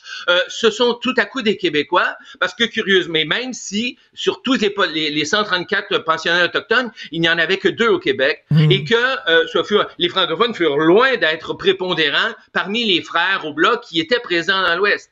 Euh, qu'on m'explique. Parce qu'il y a effectivement ici euh, euh, euh, deux poids, deux mesures. Bien sûr, euh, il y a, il y a un enjeu politique. Si vous me permettez, là, la vérité en grattant, on la constate dans les obstructions que le gouvernement du Québec émet à propos de la reconnaissance du racisme systémique, la loi sur la laïcité. Tout ça irrite, tout ça dérange une certaine intelligentsia qui mobilise des moyens théoriques mon Dieu, prétoria, euh, euh, pléthorique, afin de euh, montrer, ah ah, vous cachez vous-même du racisme. La preuve, vous menez à l'heure actuelle des politiques de, euh, qui, sont, euh, qui sont opposés à ce que le nous, on pense. Mais, mais, mais, mais, monsieur Laporte, là, que, que des activistes, que des militants organisent des événements, j'ai aucun problème là-dessus. On est en démocratie. Euh, j'aime le choc des idées, même s'il y a des idées bon, que, que je n'appuie pas. Pas de problème.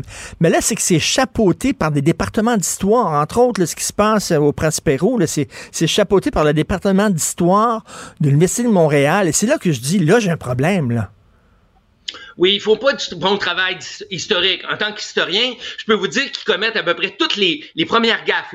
La liste est à peu près bien cochée. Numéro un, mélange des genres. On ne mélange pas des pièces de théâtre avec euh, des chroniqueurs du Devoir ou, euh, de, de Radio-Canada avec des départements universitaires. C'est un mélange des genres où on ne parle pas la même langue et où l'idéologie prend le dessus sur la rigueur. Deuxièmement, euh, on fait, on, règle rapidement la question de la preuve. Hein. Le colonialisme, euh, le, le, racisme systémique, ils ne sont pas proposés, ils sont postulés. C'est-à-dire qu'on part du constat que le Québec est une société raciste. Après ça, on va détailler. Si vous me permettez, ils commettent aussi une troisième erreur, c'est l'absence de, de débat j'ai regardé les, le colloque autant qui va se donner à l'UCAM que ce qui va se passer au Prospero, mais où sont les contradicteurs? Où, où est l'autre point de vue? On ne l'entendra pas. Essentiellement, ce n'est pas euh, une enquête, ce, ce ne sont pas des discussions, c'est une opération de communication. D'ailleurs, vous verrez qu'il y a là-dedans des comédiens, des journalistes et des universitaires. Mais c'est parfait, ça, pour, euh, un communiqué de presse, pour relayer dans les médias. Et je, vous l'annonce en primeur, il va y avoir un livre avant, avant, Noël qui va s'appeler Acte du colloque du Prospero, où, et, ça va s'appeler Colonialisme québécois, et où on va pouvoir montrer qu'il y a une caution universitaire à une opération idéologique. Écoutez, je peux vous dire, moi, si un département d'histoire me demandait de participer à un colloque, je dirais, je m'excuse, je suis pas historien, je suis pas scientifique, je suis désolé, je ne suis pas expert. Je veux, euh, j'irais comme témoin, là, comme spectateur, mais c'est parce que là, effectivement, euh, c'est pas des experts, c'est pas des historiens. Chacun sa place, Monsieur Laporte, là. J'ai bien regardé la liste. Ce sont tous des gens honorables qui paient leurs taxes, mais les vrais spécialistes des questions autochtones ne sont pas là. Je veux pas mentionner des noms pour, euh, pour les mettre de l'avant, mais les vrais spécialistes des questions autochtones, euh, des rapports qui, travaillent depuis 15-20 ans sur ces questions délicates et nuancées, ils sont tout simplement pas invités parce qu'ils feraient des ordres. Euh, on préfère inviter de, des jeunes finissants en maîtrise qui cherchent une carrière, qui cherchent de la visibilité, contre lesquels j'ai rien. Mais évidemment, vous avez parfaitement parfaitement raison. On présente ça sous le, le couvert d'une opération intellectuelle rigoureuse, alors que ce ne l'est pas. Euh, c'est dommage que nos départements universitaires subventionnés euh, se prêtent à ce genre d'exercice. Mais que voulez-vous hein? Ils cherchent de la de la visibilité. Ils ont l'impression qu'en se liant à des journalistes de la mouvance woke, ils sont en phase avec leur clientèle et ils cherchent ainsi à, à mousser leur présence dans l'espace public. Monsieur Laporte, en terminant, lorsqu'on est professeur d'histoire, comme vous l'avez dit, au cœur de la bête, au Cégep du Vieux-Montréal, à l'Université du Québec à Montréal, est-ce que ça prend, euh, ça prend une coin dure? Oui, monsieur. En fait, j'ai toujours été un rebelle. Je suis un vieux punk et, euh, et je tiens à vous dire que c'est possible de survivre. C'est possible de survivre malgré la, le, mon Dieu, le puritanisme idéologique qui règne dans ces institutions. Mais effectivement, euh, il faut être prêt à entreprendre des débats. Il faut tenir à ses opinions. J'encourage tous mes collègues, parce qu'ils sont nombreux, à soutenir la rigueur dans le milieu universitaire et de l'enseignement et de ne pas se laisser, de ne pas succomber, en somme, à l'intimidation puis à la tentation de, de verser dans des idéologies euh, qui n'ont rien à voir avec l'enseignement de la recherche. Mais j'imagine, pour les étudiants, c'est rafraîchissant d'avoir un prof comme vous. Je veux dire, si je, non, mais si j'étais étudiant, c'est comme, ah, lui, il me dit autre chose que les autres profs me disent. Donc, euh, ben, c'est le fun, j'ai d'autres points de vue. Euh, ou alors, est-ce qu'il y a des étudiants, au contraire, qui vous attaquent? Est-ce que vous êtes persona non grata? Vous êtes perçu comment? Non. La clé, vous venez de la mentionner. On parle beaucoup d'enseignement, de professeurs, qu'est-ce qui est bon dans l'enseignement? Vous l'avez dit, ce que ça prend le mot est simple, de la variété. Il y a des professeurs qui sont plus idéologues, qui vont aller chercher une certaine clientèle, d'autres sont plus rigoureux, euh, d'autres cherchent à ouvrir de nouveaux horizons. Les élèves, les étudiants, tant au secondaire qu'à l'université, ils ont besoin de cette diversité. C'est cette diversité-là qui manque désespérément actuellement dans nos universités. Mais écoutez, bravo, vous avez à quoi dur. On va se reparler, c'est sûr, parce que j'adore votre passion et votre enthousiasme. Merci beaucoup, M. Gilles Laporte, enseignant en histoire du Québec au cœur de la bête. Merci beaucoup. Au revoir. Pendant que votre attention est centrée sur vos urgences du matin, vos réunions d'affaires du midi, votre retour à la maison ou votre emploi du soir, celle de Desjardins Entreprises est centrée sur plus de 400 000 entreprises à toute heure du jour. Grâce à notre connaissance des secteurs d'activité et à notre accompagnement spécialisé, nous aidons les entrepreneurs à relever chaque défi pour qu'ils puissent rester centrés sur ce qui compte, le développement de leur entreprise. Ici Ricardo. Et Émilie, marchand d'IGA. On a envie de vous inspirer à bien manger. À moins de 5 la portion. Suffit de repérer les produits valeurs sûres et de les cuisiner avec une de nos recettes. Les valeurs sûres, c'est bien pensé, hein? Bien sûr! Détails sur IGA.net. Vous vous demandez si les plantes ressentent de la douleur? Ou encore, comment est-ce que les daltoniens voient le monde? Le balado en 5 minutes est pour vous. Explorez la science, l'actualité et l'histoire en un temps record. La Feu, en collaboration avec le gouvernement du Québec, est fière de propulser la série Balado en cinq minutes. Ne laissez pas les questions sans réponse plus longtemps. En cinq minutes, disponible sur l'application et le site cubradio.ca. Martino. Le parrain de l'actualité.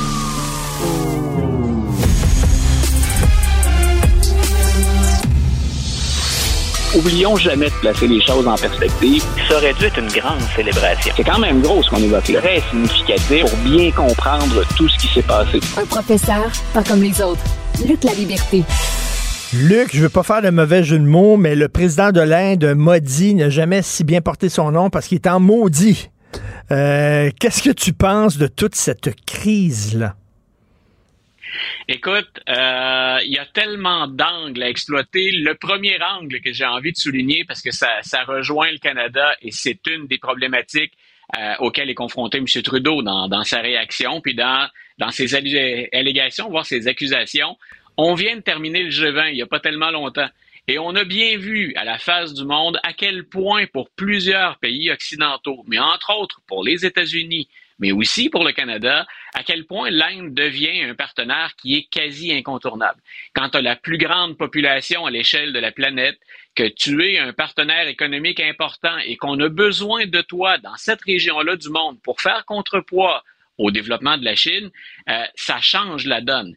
Et je me souviens d'avoir parlé en classe avec mes, mes étudiants, leur parler justement de l'importance accrue du jeu finalement dans lequel est impliqué, le jeu d'équilibrisme dans lequel est impliqué l'Inde. Je disais, à un moment donné, ce qu'on va voir aussi, c'est à quel point les histoires internes de l'Inde vont nous rattraper. M. Maudit a déjà été mis sur la touche. Hein. il a déjà été considéré pas comme un infréquentable, mais pas loin. Euh, maintenant, il devient l'ami quasi indispensable, ou à tout le moins l'allié. Et c'est, on le voit ces jours-ci, c'est terriblement difficile pour M. Trudeau de s'en prendre à l'Inde directement, sans penser aux retombées potentielles ici mais sans penser aussi à ce que les alliés vont offrir comme réponse. Et on a très bien senti l'administration Biden sur la défensive dans ce dossier-là. M. Biden, il a reçu dans un souper, un dîner d'État, il a reçu dérouler le tapis rouge pour M. Modi. Et euh, quand il est allé au G20, rappelle-toi, à la fin, il s'est assuré de faire ressortir des ententes réelles ou potentielles. On, les développait. Il s'est assuré de faire ressortir ça. Est-ce que quelqu'un est étonné que l'administration Biden n'emboîte pas le pas euh, au gouvernement de M. Trudeau ici, qu'on ne dise pas, écoutez, on vous appuie là-dedans à 100% on est derrière vous. On a ménagé la chèvre et le chou hier. Euh, on a, bien sûr, on n'a pas boudé le Canada. On a dit à l'Inde, ben, écoutez, tentons de faire la lumière là-dessus. Contribuez, répondez aux questions qu'on vous pose. Et tu l'as très bien dit, la réponse de M. Modi et de son gouvernement, le premier ministre, il a très bien répondu en disant, c'était très clair, ah, tout ça, c'est du vide, c'est appuyé sur du vent. On n'a rien à voir là-dedans. Mais tu sais, aller chercher les alliés, chaque nation défend ses propres intérêts. C'est normal que les, États-Unis défendent ses intérêts économiques avant de défendre les intérêts du Canada. Bien sûr, tout à fait. Mais quand on regarde au plan stratégique, c'est là où je disais, sur le fond, Imaginons que notre travail, notre service de renseignement ait bien fait son travail. M. Trudeau dit au service de renseignement, c'est ce que vous me donnez comme preuve, c'est ce que vous me donnez comme élément factuel. Moi, j'interviens. Si l'Inde a bel et bien fait ça, c'est très clair qu'on vient de, de, de, de, jouer avec l'indépendance d'un pays. On vient d'interférer ou on vient d'autoriser une intervention dans un pays qui est souverain, donc dans un pays qui est parfaitement autonome. Très difficile pour M. Trudeau de ne pas réagir et de ne pas lever le ton. Mais je pense que M. Trudeau espérait que les, pays qu'on appelle de l'alliance des Five Eyes en français, les, cinq yeux, on peut penser à l'Australie, on pense aux États-Unis, mais des pays qui sont dans la région, tous ces pays-là ont, joué ça très, très froidement. Et, c'est là où le Canada se retrouve un peu isolé. Que ces récriminations soient légitimes, assurément. Euh, maintenant, est-ce qu'on n'est pas en train de s'isoler d'un allié qui, pour les autres, euh, va nous forcer à une réponse plus tiède ou froide à la rigueur, euh, ça mérite réflexion assurément.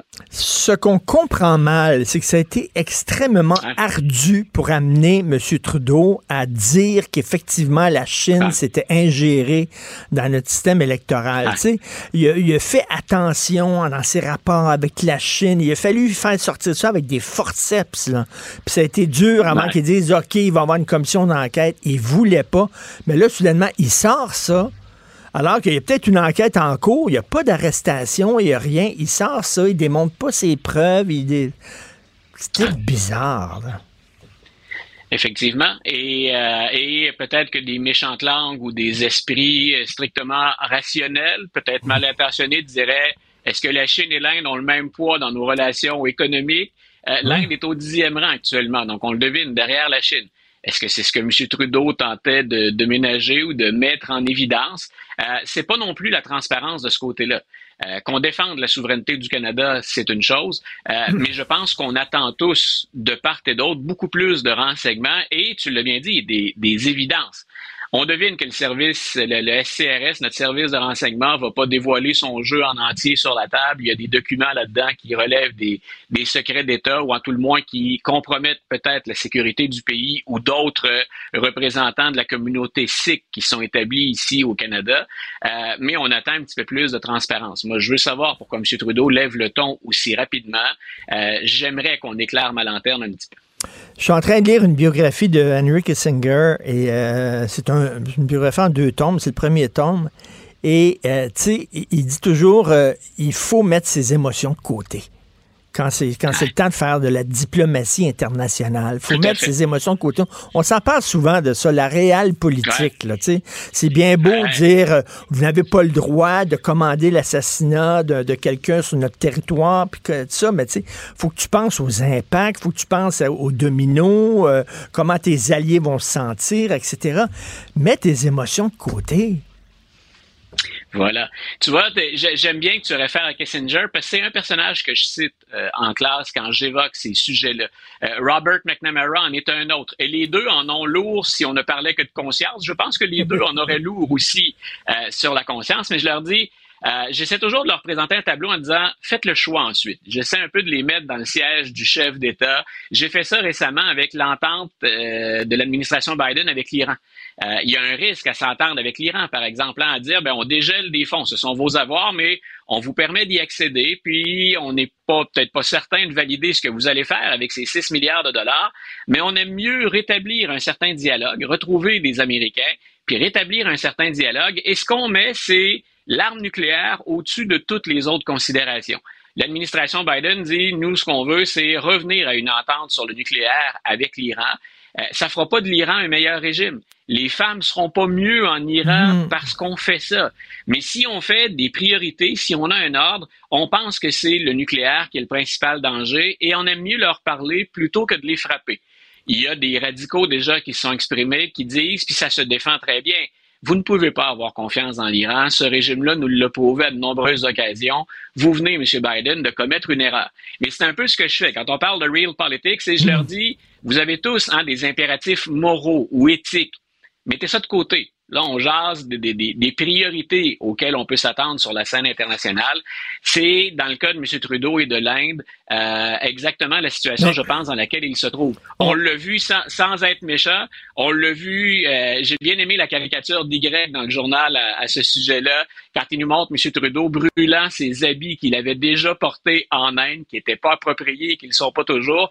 Mais c'est comme s'il regrettait d'avoir joué cette carte très émotive de on se déguise en famille pour essayer de faire semblant qu'on adhère à la culture ou qu'on la respecte à tout le moins. Et là, on est à l'opposé complètement de cette tentative de séduction. Euh, écoute, tu parlais de Biden. Qu'est-ce qui se passe, là, le bras de fer entre Biden et le maire de New York? Explique-nous ça. Ah. Écoute, ça, ça va être particulièrement euh, intéressant si le maire Adams n'obtient pas ce qu'il veut.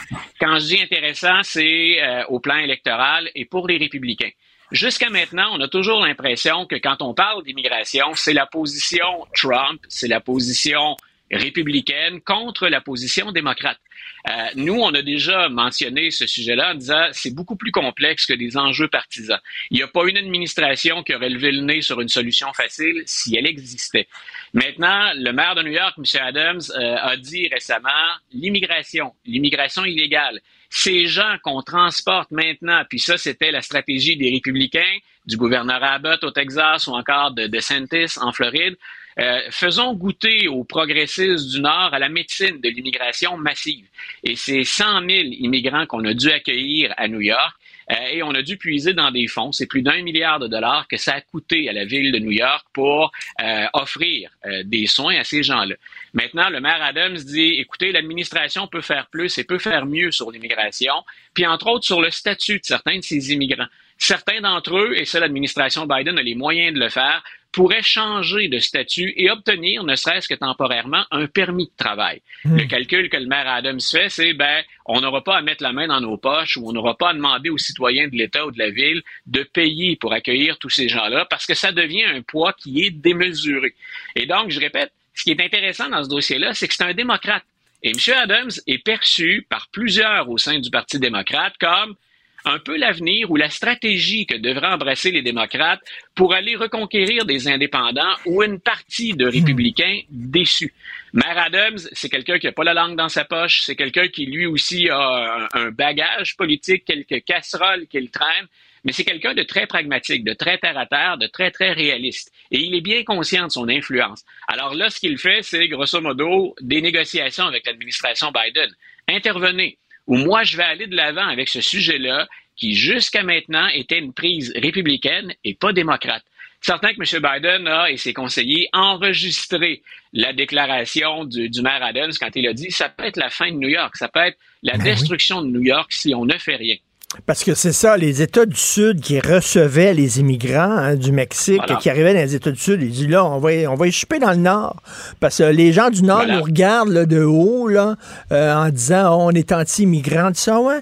Mais on va vous montrer c'est quoi recevoir plein d'immigrants. On va les envoyer en autobus chez Voilà. vous. Voilà, donc, moi, j'avais, on avait commenté ça à l'époque et ce que, ça, ce contre quoi j'en avais, c'est ce que les républicains avaient fait était illégal, ou en tout cas à la limite de la légalité. Maintenant, la stratégie de DeSantis et Abbott, tu l'as très bien dit, c'est, c'est faire quand on est loin du sujet, quand on a, hein, quand on a une perspective. Quand on n'est pas concerné dans notre vie de tous les jours, ben, je suis certain que dans les États démocrates et chez les, les- les États républicains du Sud, ce qu'on dit, c'est tiens, New York. New York, c'est souvent l'élite intellectuelle progressiste. C'est souvent la caricature qu'on en fait. Puis parfois, on a raison. Euh, ben, vous en dites quoi maintenant que vous avez à vivre avec au jour le jour? Donc, euh, je pense que Biden a intérêt à, à compenser M. Adams ou à lui offrir euh, quelques portes de sortie, parce que sinon, le sujet va revenir le hanter. C'est un des sujets, quand on regarde les sondages, c'est un des sujets, c'est presque une question de l'urne, la question de l'immigration. On a vu comment M. Trump, en 2016, s'était gagné beaucoup de capital et de sympathie en exploitant cette question de l'immigration. Merci, Luc. On se reparle demain. Bonne journée, Luc La Liberté. Pendant que votre attention est centrée sur cette voix qui vous parle ici, ou encore là, tout près ici, très loin là-bas, Celle de Desjardins Entreprises est centrée sur plus de 400 000 entreprises partout autour de vous. Depuis plus de 120 ans, nos équipes dédiées accompagnent les entrepreneurs d'ici à chaque étape pour qu'ils puissent rester centrés sur ce qui compte, la croissance de leur entreprise.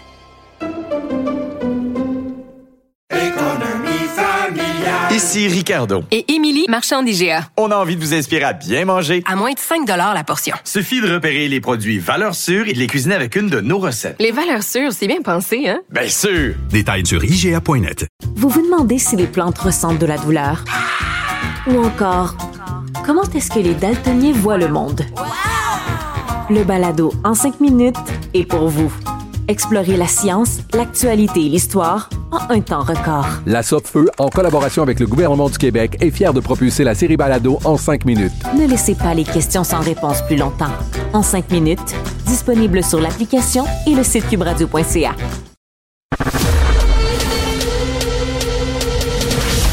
Richard Martineau. Narrateur de l'actualité. Alors, euh, c'est demain que M. Zelensky euh, s'en va à Washington rencontrer M. Biden et vendredi, euh, il se rend à Toronto, à Ottawa. Il veut davantage, bien sûr, d'aide aide humanitaire, mais aussi euh, des armes, de l'argent, etc. Nous allons en discuter avec M. Michel Roche, professeur en sciences politiques au département des sciences humaines à l'Université de Chicoutimi et spécialiste de l'URSS et de la Russie. Bonjour, Michel Roche. Bonjour, euh, Monsieur Martineau. Je parlais à Luc La Liberté, notre spécialiste de la politique américaine, puis il me disait, là, ça fait 75 milliards de dollars que les Américains donnent à l'Ukraine. Et là, Joe Sixpack, euh, monsieur le contribuable, commence à se demander, on comprend le principe, défendre la démocratie, tout ça, un pays qui est attaqué, mais est-ce que le jeu en vaut la chandelle? Et est-ce qu'on s'achemine pas vers un clash des titans, c'est-à-dire une guerre entre empires, empire russe et empire américain par petits pays interposés. Vous en pensez quoi? Ben, euh, ça, d'abord, euh, pour répondre à, la dernière partie euh, de votre question, c'est déjà une guerre par puissance interposée. C'est-à-dire que l'Ukraine, elle est instrumentalisée, bien sûr, par euh, la Russie pour des raisons, euh, les raisons évoquées, c'est entre autres la sécurité euh, du point de vue militaire, mais on pourrait ajouter aussi la, la sécurité sociétale, c'est-à-dire que le, le, le, régime russe, disons, n'est pas particulièrement euh, démocratique et les révolutions de couleur, euh, évidemment, ça c'est toujours perçu euh, comme une menace, mais instrumentalisé aussi par les États-Unis. encore avant-hier, je suis tombé sur une citation de Mitt Romney dans laquelle Mitt Romney faisait partie du justement du du comité sénatorial des affaires étrangères et il disait carrément ceci nous, la principale menace, c'est la Chine. Or, si nous voulons euh, réduire cette menace-là, ben, il, faut que nous affaiblissions son principal potentiel allié, c'est-à-dire la Russie. Alors, l'attaque de l'Ukraine, euh, euh, disons que ça faisait hmm. un, certain temps que du côté des États-Unis qu'on qu'on multipliait un peu euh, certaines provocations. Ceci dit, ça n'excuse pas évidemment le fait que la Russie ait envahi l'Ukraine, bien évidemment. Mais pour l'autre partie de votre question, ben, justement, il y a un sondage récent aux États-Unis qui est paru et dans lequel on apprend que 50 5% de la population maintenant s'oppose euh, à ce qu'on aide, euh, qu'on continue d'aider ah, l'Ukraine. Alors moi, je, situe le, voyage de Zelensky euh, dans justement cette perspective-là, c'est-à-dire que il a besoin de, de reconstituer son armée donnerai peut-être euh, quelques euh, euh, détails à ce sujet tantôt, mais il reste que ce que l'on craint, c'est que l'unanimité commence à se fissurer au sein des membres de l'OTAN. Mmh. et plus grave encore, c'est l'échec faut bien le dire, euh, l'échec de l'offensive qui a été lancée euh, au début de l'été.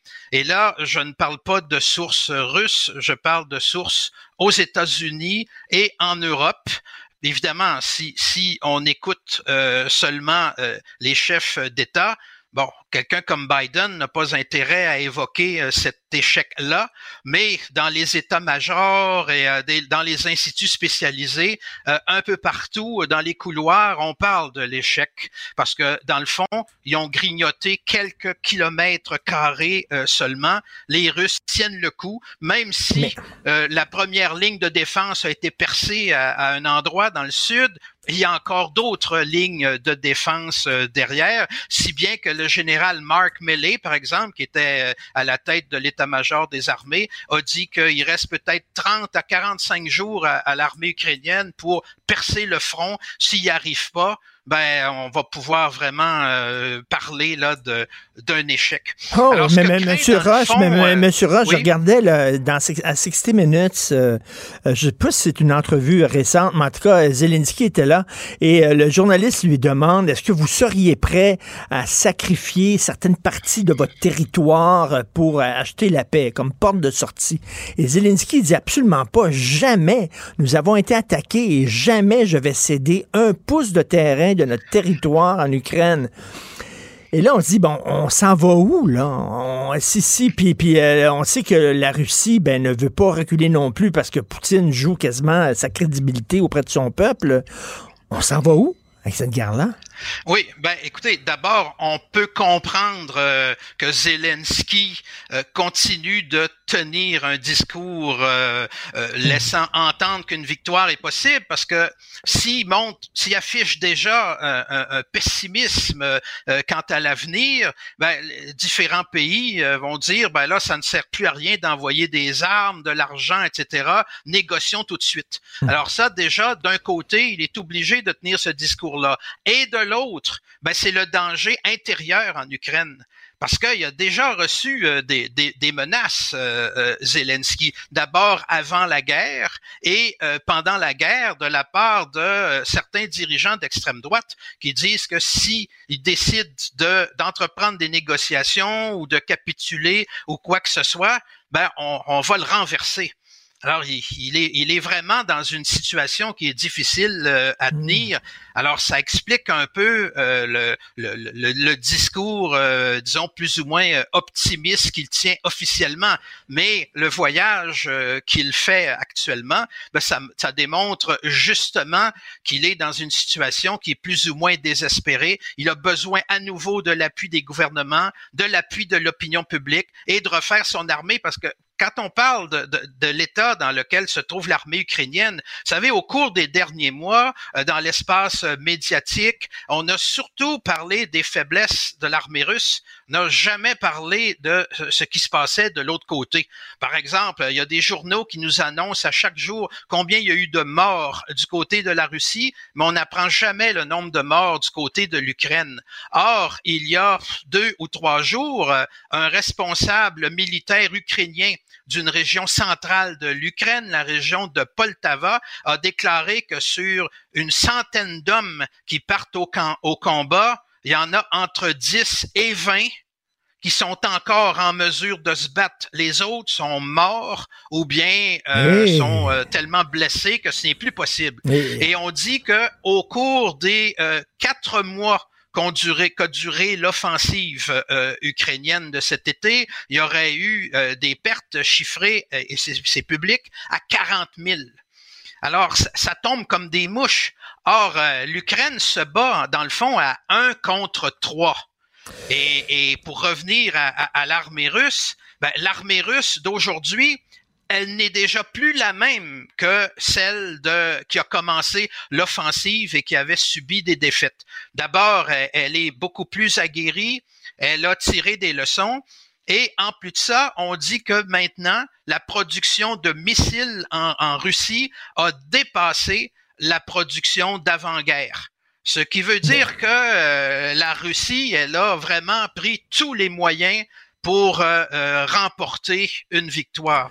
Et, Alors euh, donc, euh, oui, encore ça, une fois, oui. ça regarde mal, et, effectivement, pour l'Ukraine. Écoutez, je lisais dans The Atlantic, le magazine The Atlantic, qui n'est pas un magazine de droite, là. ce ne sont pas des, des faucons, c'est pas un magazine trumpiste, c'est pas des gens qui euh, s'agenouillent devant Poutine aveuglément. Un magazine Atlantic, ça défend les valeurs démocratiques. Mais il y avait deux experts qui écrivaient et qui disaient, écoutez, l'OTAN n'avait pas d'affaire à courtiser un pays qui est aussi près de la frontière de la Russie. On peut comprendre que Vladimir Poutine se sente menacé comme les États-Unis se sentaient menacés lorsque l'Union soviétique avait installé des missiles euh, à Cuba. Euh, et et c'était c'est un texte là, très, très sérieux et tout ça. Et, et c'est des gens qui disent ben peut-être qu'on on- l'OTAN et l'Occident récoltent ce qu'ils ont semé un peu. là. Ils l'ont un peu cherché. Vous en pensez quoi de ça? Ben, c'est une analyse que je soutiens euh, en fait depuis des années. Bon, je, je- je ne suis pas le seul, évidemment. Il y a, il y a George Kennan, par exemple, le, le grand spécialiste aux États-Unis, qui a été aussi un, un mandarin euh, sous Kennedy et sous Roosevelt euh, même, euh, qui le soutenait, euh, Mearsheimer et, et- et bien d'autres, parce que effectivement, les provocations envers la Russie se sont euh, multipliées. Parce que vous savez, quand le régime soviétique s'est effondré, les attentes du côté de la population russe, elles étaient très élevées. Très élevées parce qu'on se disait, bon, ben voilà, nous allons appliquer chez nous, euh, mettre en œuvre un système politique semblable, euh, nous allons nous soumettre aux mêmes lois de l'économie, ouvrir notre, euh, notre marché euh, au reste du monde. On y a participé. Le résultat, ça a été une catastrophe dans les années 1990. Alors, une Russie euh, qui s'est retrouvée affaiblie euh, a commencé évidemment à cultiver une certaine nostalgie finalement pour euh, une période qui avait été considérée au- autrefois comme celle d'une dictature, celle de la stagnation économique et euh, tout ce qu'on voudra. Et, et donc, ben, Poutine est arrivé au pouvoir dans ce contexte-là où les États-Unis continuaient de se comporter comme si c'était euh, la seule puissance euh, hégémonique euh, Mhm. euh, qui était donc en mesure d'imposer un peu sa, sa vision du monde. Alors, euh, qu'est-ce qu'est-ce qui se produit? Ben, euh, on décide d'élargir l'OTAN en se disant que la Russie, de toute façon, elle est affaiblie, elle ne pourra pas répliquer. Il y a eu le bombardement de Belgrade. euh, il, y a, il y a eu aussi ce qui s'est passé en Libye, euh, en Syrie et tout le reste. Alors, évidemment, tout ça a cultivé un certain nationalisme euh, russe. Euh, euh, avec, c'est pas pour rien d'ailleurs qu'on multiplie maintenant les références au passé. Même la statue de, une statue de Dzerzhinsky a été mise en place. Dzerzhinsky, qui était, le, disons, le, fondateur de la Tchéka au début du régime soviétique, donc la police politique. Alors, euh, donc, c'est dans ce contexte-là qu'il faut comprendre que, à quelque part, euh, notre camp, appelons-le comme ça, ben, il, il, a contribué à nourrir la bête. Ben, ça, eh, c'est une réalité. Et, et probable, fort probablement que les États-Unis ont réagi, comme vous le dites, euh, euh, de façon euh, tout aussi euh, violente si la chose s'était passée en Amérique du Nord. Ben, tout à fait, Alors, tout à fait. Ça, ça, ça c'est bien ça- vrai. Et ça, c'est pas je être dis cela sans, hein. sans excuser le régime. Exactement. C'est pas excuser le régime, mais c'est seulement de- d'avoir un regard objectif sur la situation. Bref, on n'est pas sorti du bois, comme on dit. Merci beaucoup. On va avoir l'occasion, euh, heureusement, malheureusement, de se reparler, M. Michel Laroche. Merci, professeur. euh, Michel Roche. Michel Roche, oui, pardon. Merci, l'Université de Chicoutimi. Merci beaucoup. Pendant que votre attention est centrée sur cette voix qui vous parle ici, ou encore là, tout près ici, très loin là-bas, Celle de Desjardins Entreprises est centrée sur plus de 400 000 entreprises partout autour de vous. Depuis plus de 120 ans, nos équipes dédiées accompagnent les entrepreneurs d'ici à chaque étape pour qu'ils puissent rester centrés sur ce qui compte, la croissance de leur entreprise.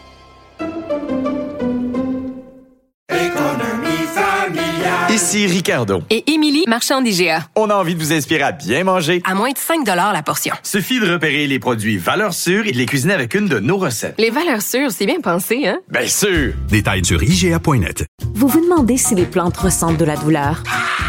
Ou encore, comment est-ce que les daltoniens voient le monde? Le balado en cinq minutes est pour vous.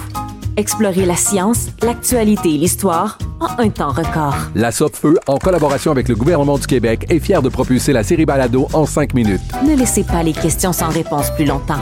En cinq minutes, disponible sur l'application et le site cubradio.ca. Martino. Des fois, quand on se sent contrarié, ben c'est peut-être parce qu'il touche à quelque chose.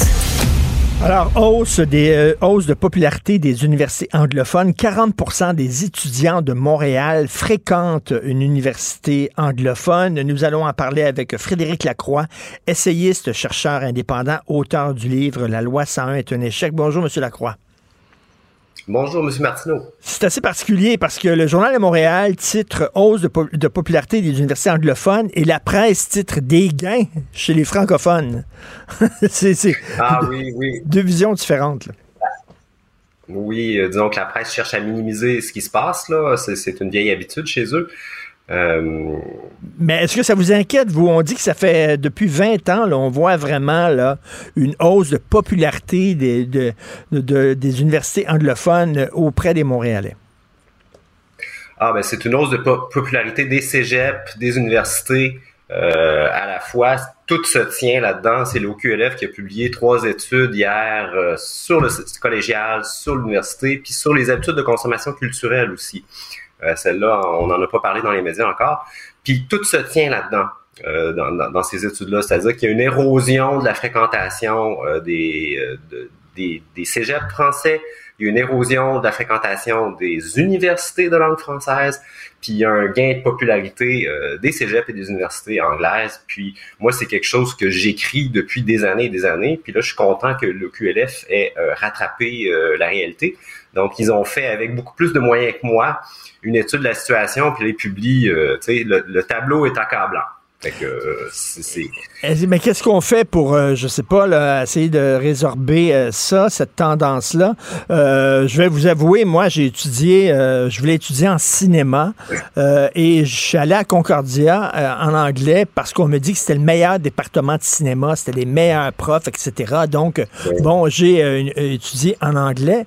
Euh, J'aurais pas aimé qu'on m'empêche de choisir l'université où je voulais étudier. Donc, on fait quoi? Ben, euh, moi, je pense que je suis, un, je, suis pour la loi 101 au cégep et à l'université. Moi, à mon avis, ce que les études de l'OQLF démontrent de façon très, très claire, c'est qu'on a besoin non seulement de la loi 101 au cégep, mais on, en a besoin aussi de façon urgente à l'université. Donc, moi, je suis vraiment favorable au, à la fin du, du soi-disant libre choix euh, dans, les, dans les études postsecondaires, parce que ce libre choix-là est en train de mener au naufrage du français au Québec, puis à Montréal en particulier, c'est très violent. Mais concrètement, ça serait quoi, là, appliquer la loi 101 aux universités? Qu'est-ce que ça aurait comme impact concret? Là? Ça, ce que ça ferait, c'est qu'on enlèverait euh, le financement public pour ceux qui souhaitent se scolariser en anglais euh, au cégep et à l'université.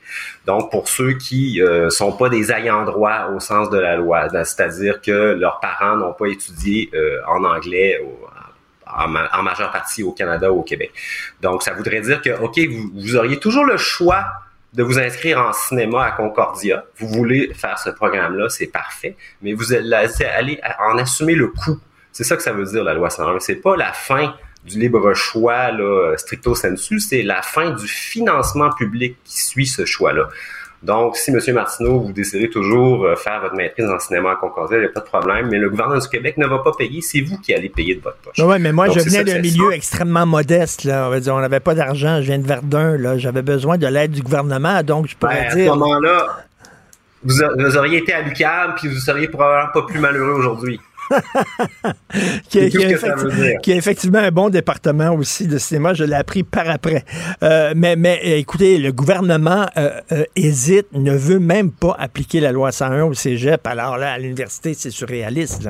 C'est certains qui voudront rien savoir. on, on, sait que M. Legault est catégoriquement opposé à l'application de la loi 101 au collégial. C'est à cause de lui que ça ne s'est pas fait, parce que Simon Jean Barrette était favorable, ça c'est clair. Donc, euh, puis là, ce que les études nous disent, ce que les chiffres nous disent, c'est que là, non, le cégep, c'est juste euh, l'apéritif, là. Ça nous, ça nous le prend à l'université, puis tout de suite, là, parce que la situation est catastrophique. quand on regarde euh, les milliers de chiffres que, que publie l'OQLF, par exemple, là, le Journal de Montréal titre, OK, 40% des étudiants étudient en anglais sur l'île de Montréal dans les universités anglaises. Mais il y a un autre chiffre encore plus intéressant, à mon avis, c'est les demandes d'admission on en est presque à 50% des demandes d'admission qui se font en anglais sur l'île de Montréal. 46% Puis ça, c'est en train de grimper à chaque année. Donc, ça veut dire que oui, il y a 40% seulement, mais ça, c'est parce qu'il y en a 6% qui se sont fait refuser dans les universités anglaises, puis là, sont pognés pour aller étudier en, français. Euh, donc, la situation est encore plus grave que ce que titrent les médias, en fait. Euh, est-ce que ça serait possible de dire, par exemple, euh, si vous habitez au Québec, euh, vous pouvez fréquenter l'université de votre choix, même si vous êtes francophone, vous pouvez aller à l'université anglaise. Par contre, les étudiants étrangers sont obligés de fréquenter une université francophone. ils n'ont pas d'affaire à aller dans une université anglophone. Est-ce que ça serait possible, ça? Oui, tout à fait. On pourrait faire, mettre fin au libre choix à la pièce comme ça. Moi, ça me semble évident que les étudiants étrangers n'ont pas d'affaire à venir étudier en anglais chez nous, c'est complètement insensé, surtout quand on sait que cette filière-là, c'est une filière d'immigration. Ces gens-là, ils deviennent euh, citoyens chez nous, puis on les, on les socialise en anglais dans les universités anglaises. C'est complètement dément. Euh, donc ça, ça devrait tomber là, demain matin. Ça, normalement, dans un pays normal, cette, cette, affaire-là tomberait. Euh, mais moi, ce que je pense, c'est que si on le fait pas tomber aussi pour les, les, Québécois, ben, le français n'en a plus pour longtemps au Québec. Euh, puis ce qu'il faut comprendre, ça nous amène à la troisième étude que l'OQLF a publiée, c'est-à-dire sur les habitudes de consommation culturelle. ce qu'on apprend là-dedans, c'est que les jeunes au Québec consomment de la culture en anglais euh, comme jamais. On est vraiment face à une rupture euh, très, très importante du patron de consommation culturelle chez les jeunes, ce qui fait que la, pour la culture consommée sur, sur Internet, qui est l'essentiel de la consommation culturelle des jeunes, la majorité consomme de la culture en anglais. Euh, donc, ce que ça veut dire, c'est qu'il y a une rupture entre vous, Monsieur Martineau, puis le jeune d'aujourd'hui. Donc, vous, peut-être que vous étiez euh, socialisé dans une culture qui était plus française à l'époque. avec des racines culturelles plus solides, mais maintenant les jeunes c'est plus le cas. Donc ils sont ils ont, des racines culturelles de plus en plus américaines. Donc à mon avis, l'ancrage culturel est de plus en plus faible. Donc, le fait d'étudier en anglais a, beaucoup plus d'impact aujourd'hui que par le passé. Et, Donc, si on, fait... Et les étudiants étrangers qui viennent à Montréal, comme vous dites, ils vont dans des universités anglophones, puis après ça, bon, euh, ils s'installent ici, c'est des immigrants, on les, euh, ils étudient ici, puis après ça, une fois qu'ils ont leur diplôme, ils lèvent les feuilles, puis ils s'en vont, euh, ils s'en vont dans une autre province anglophone. Donc nous autres, on les a, on, on- on les a financés pour euh, leur, leur éducation, puis ils foutent le camp après. Ça, c'est le meilleur scénario dont vous parliez. Nous Ah. autres, on les finance, on paye, puis après ça, ils s'en vont en Ontario. Donc, on a payé, en fait, la formation euh, des futurs citoyens ontariens dans nos universités. Ça, c'est ce que le Québec fait depuis des décennies et des décennies. Puis, s'ils partent, c'est pas si pire. Mais là, ce qu'on voit, c'est qu'ils restent de plus en plus parce que Montréal est devenue une ville où c'est très, très facile de vivre en anglais.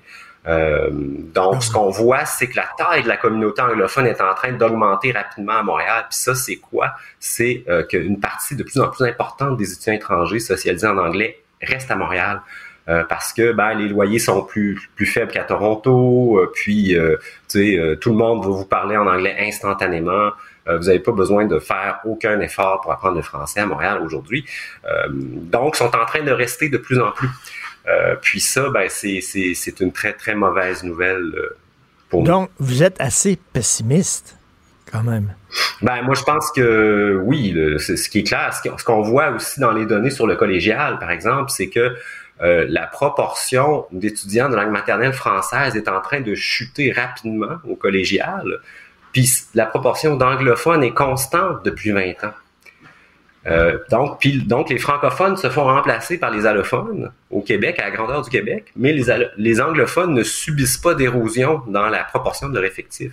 Ça, ce qui veut dire que les transferts linguistiques se vont beaucoup, beaucoup vers l'anglais, euh, alors que le, le- le- le poids démographique des francophones est en train de chuter vraiment très rapidement. Donc, oui, je suis, je suis pessimiste dans le sens où euh, la situation peut être renversée et à mon avis, ça serait assez facile de le faire, mais il, faudrait- il commence à être temps qu'on mette nos culottes. C'est-à-dire que là, il faudrait faire des choses. Puis la loi 101 au cégep, ce n'est que le début.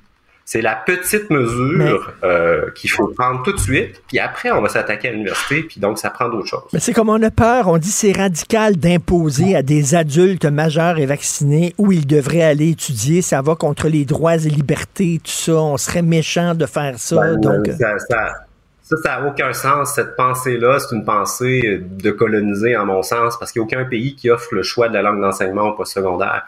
Tu sais, le choix de la langue d'enseignement, ce n'est pas un droit fondamental. Tous les pays imposent euh, une langue finance, une seule langue. Nous, on est les seuls sur la planète euh, à faire ça. Puis, en faisant ça, on est en train de, de vraiment euh, de financer notre anglicisation, exactement. On se tire totalement dans Oui, le pied. Euh, là, on finance notre assimilation. Euh, Mais la presse dit qu'il y a des gains chez les francophones. Donc, merci beaucoup, Frédéric Lacroix, essayiste, chercheur indépendant et auteur de l'excellent livre La loi 101 est un échec. Merci, bonne journée. Pendant que votre attention est centrée sur cette voix qui vous parle ici, ou encore là, tout près ici, très loin là-bas, Celle de Desjardins Entreprises est centrée sur plus de 400 000 entreprises partout autour de vous. Depuis plus de 120 ans, nos équipes dédiées accompagnent les entrepreneurs d'ici à chaque étape pour qu'ils puissent rester centrés sur ce qui compte, la croissance de leur entreprise.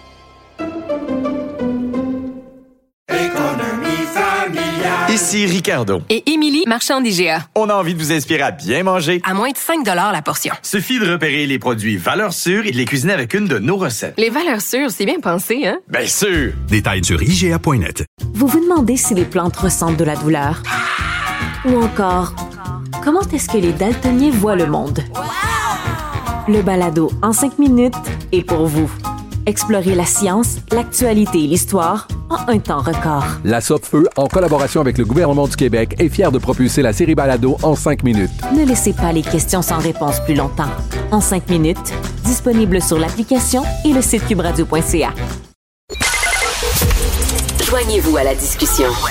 Appelez ou textez le 187 Cube Radio 1877 827 2346. Alors, de la belle surprise, Elsie Lefebvre qui est présente en studio à Cube Radio. Salut, Elsie. Bonjour.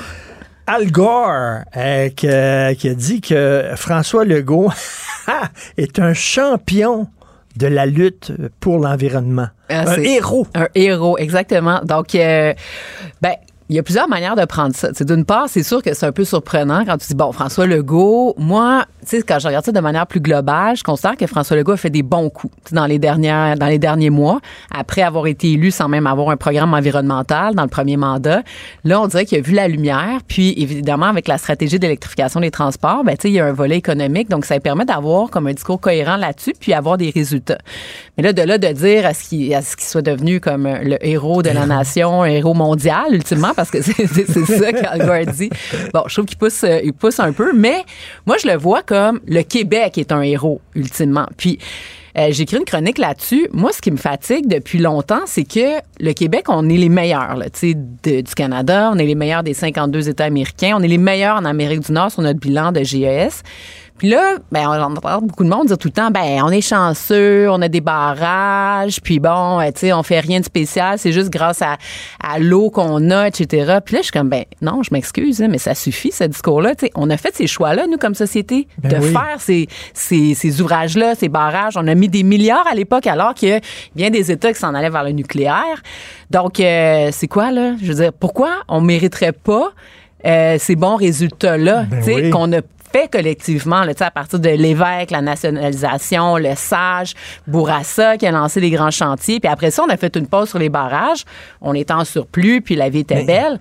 Mais je veux dire, Les c'est Québécois, c'est bizarre. C'est comme un gars qui a de la misère à recevoir les compliments? Oui. Il, est tellement habitué de se faire rentrer dedans, puis tout ça, quand tu lui fais un compliment, il sait pas comment, il sait pas comment réagir. Ben c'est ça, puis il y a du monde même dans la maison qui, qui, qui continue de, de, se taper sa noix, puis tu sais, ah ouais, la casserole sa tête, je veux dire, je sais qu'il y a des choses qu'on fait pas si bien, puis oui, le Québec doit s'améliorer, c'est bien évident, là, je veux dire, quand on regarde notre consommation individuelle, puis effectivement, nos grands surplus, puis le fait qu'on on a de l'hydroélectricité renouvelable, ben tu sais, ça nous pousse évidemment à surconsommer, ça c'est clair, donc euh, on doit investir en transport collectif, ça c'est comme une évidence, ça c'est d'ailleurs ce qui manque, je pense, au, au bilan de François Legault, des vrais projets structurants, bon, on a ouvert le REM, mais ça c'était pas lui, puis là, ben, le tramway, ça tergiverse. Le REM de l'Est, on n'entend pas parler.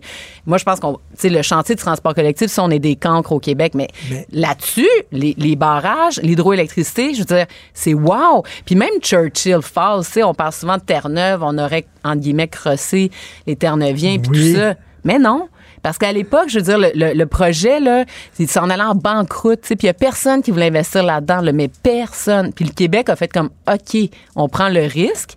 Puis c'était tellement, tu sais, je veux dire, euh, difficile de penser qu'on allait avoir un gain, qu'on l'a fait pas cher. Puis bon, évidemment, ça nous a finalement rapporté, mais tant mieux, tu sais, on a risqué. Donc, euh, moi, je regarde ça, puis, puis juste pour finir sur François Legault, ben, tu sais, François Legault, il a quand même dit non au troisième lien, là. Je sais que ça s'est... Est-ce que- est-ce qu'il va l'annoncer à un moment donné, qu'il qu'il tire totalement la plug? Ben, c'est fini, là, le troisième. Non, mais je veux dire, là, il y a son troisième lien euh, transport collectif. Non, mais justement, mais même ça, là, ça a l'air que c'est Ouais. presque terminé. Là. Ouais, ben, Selon tu le sais, je pense candidat que. péquiste. Ben, tu sais, je pense qu'on. Je veux dire, ça prendrait un- le plus gros tunnelier au monde ou euh, quelque chose d'un bitube pour faire ça. là. Je pense que. En tout cas, peut-être. Moi, je, je veux dire, si c'est pour faire passer un train ou quelque chose, euh, tu sais, pourquoi pas.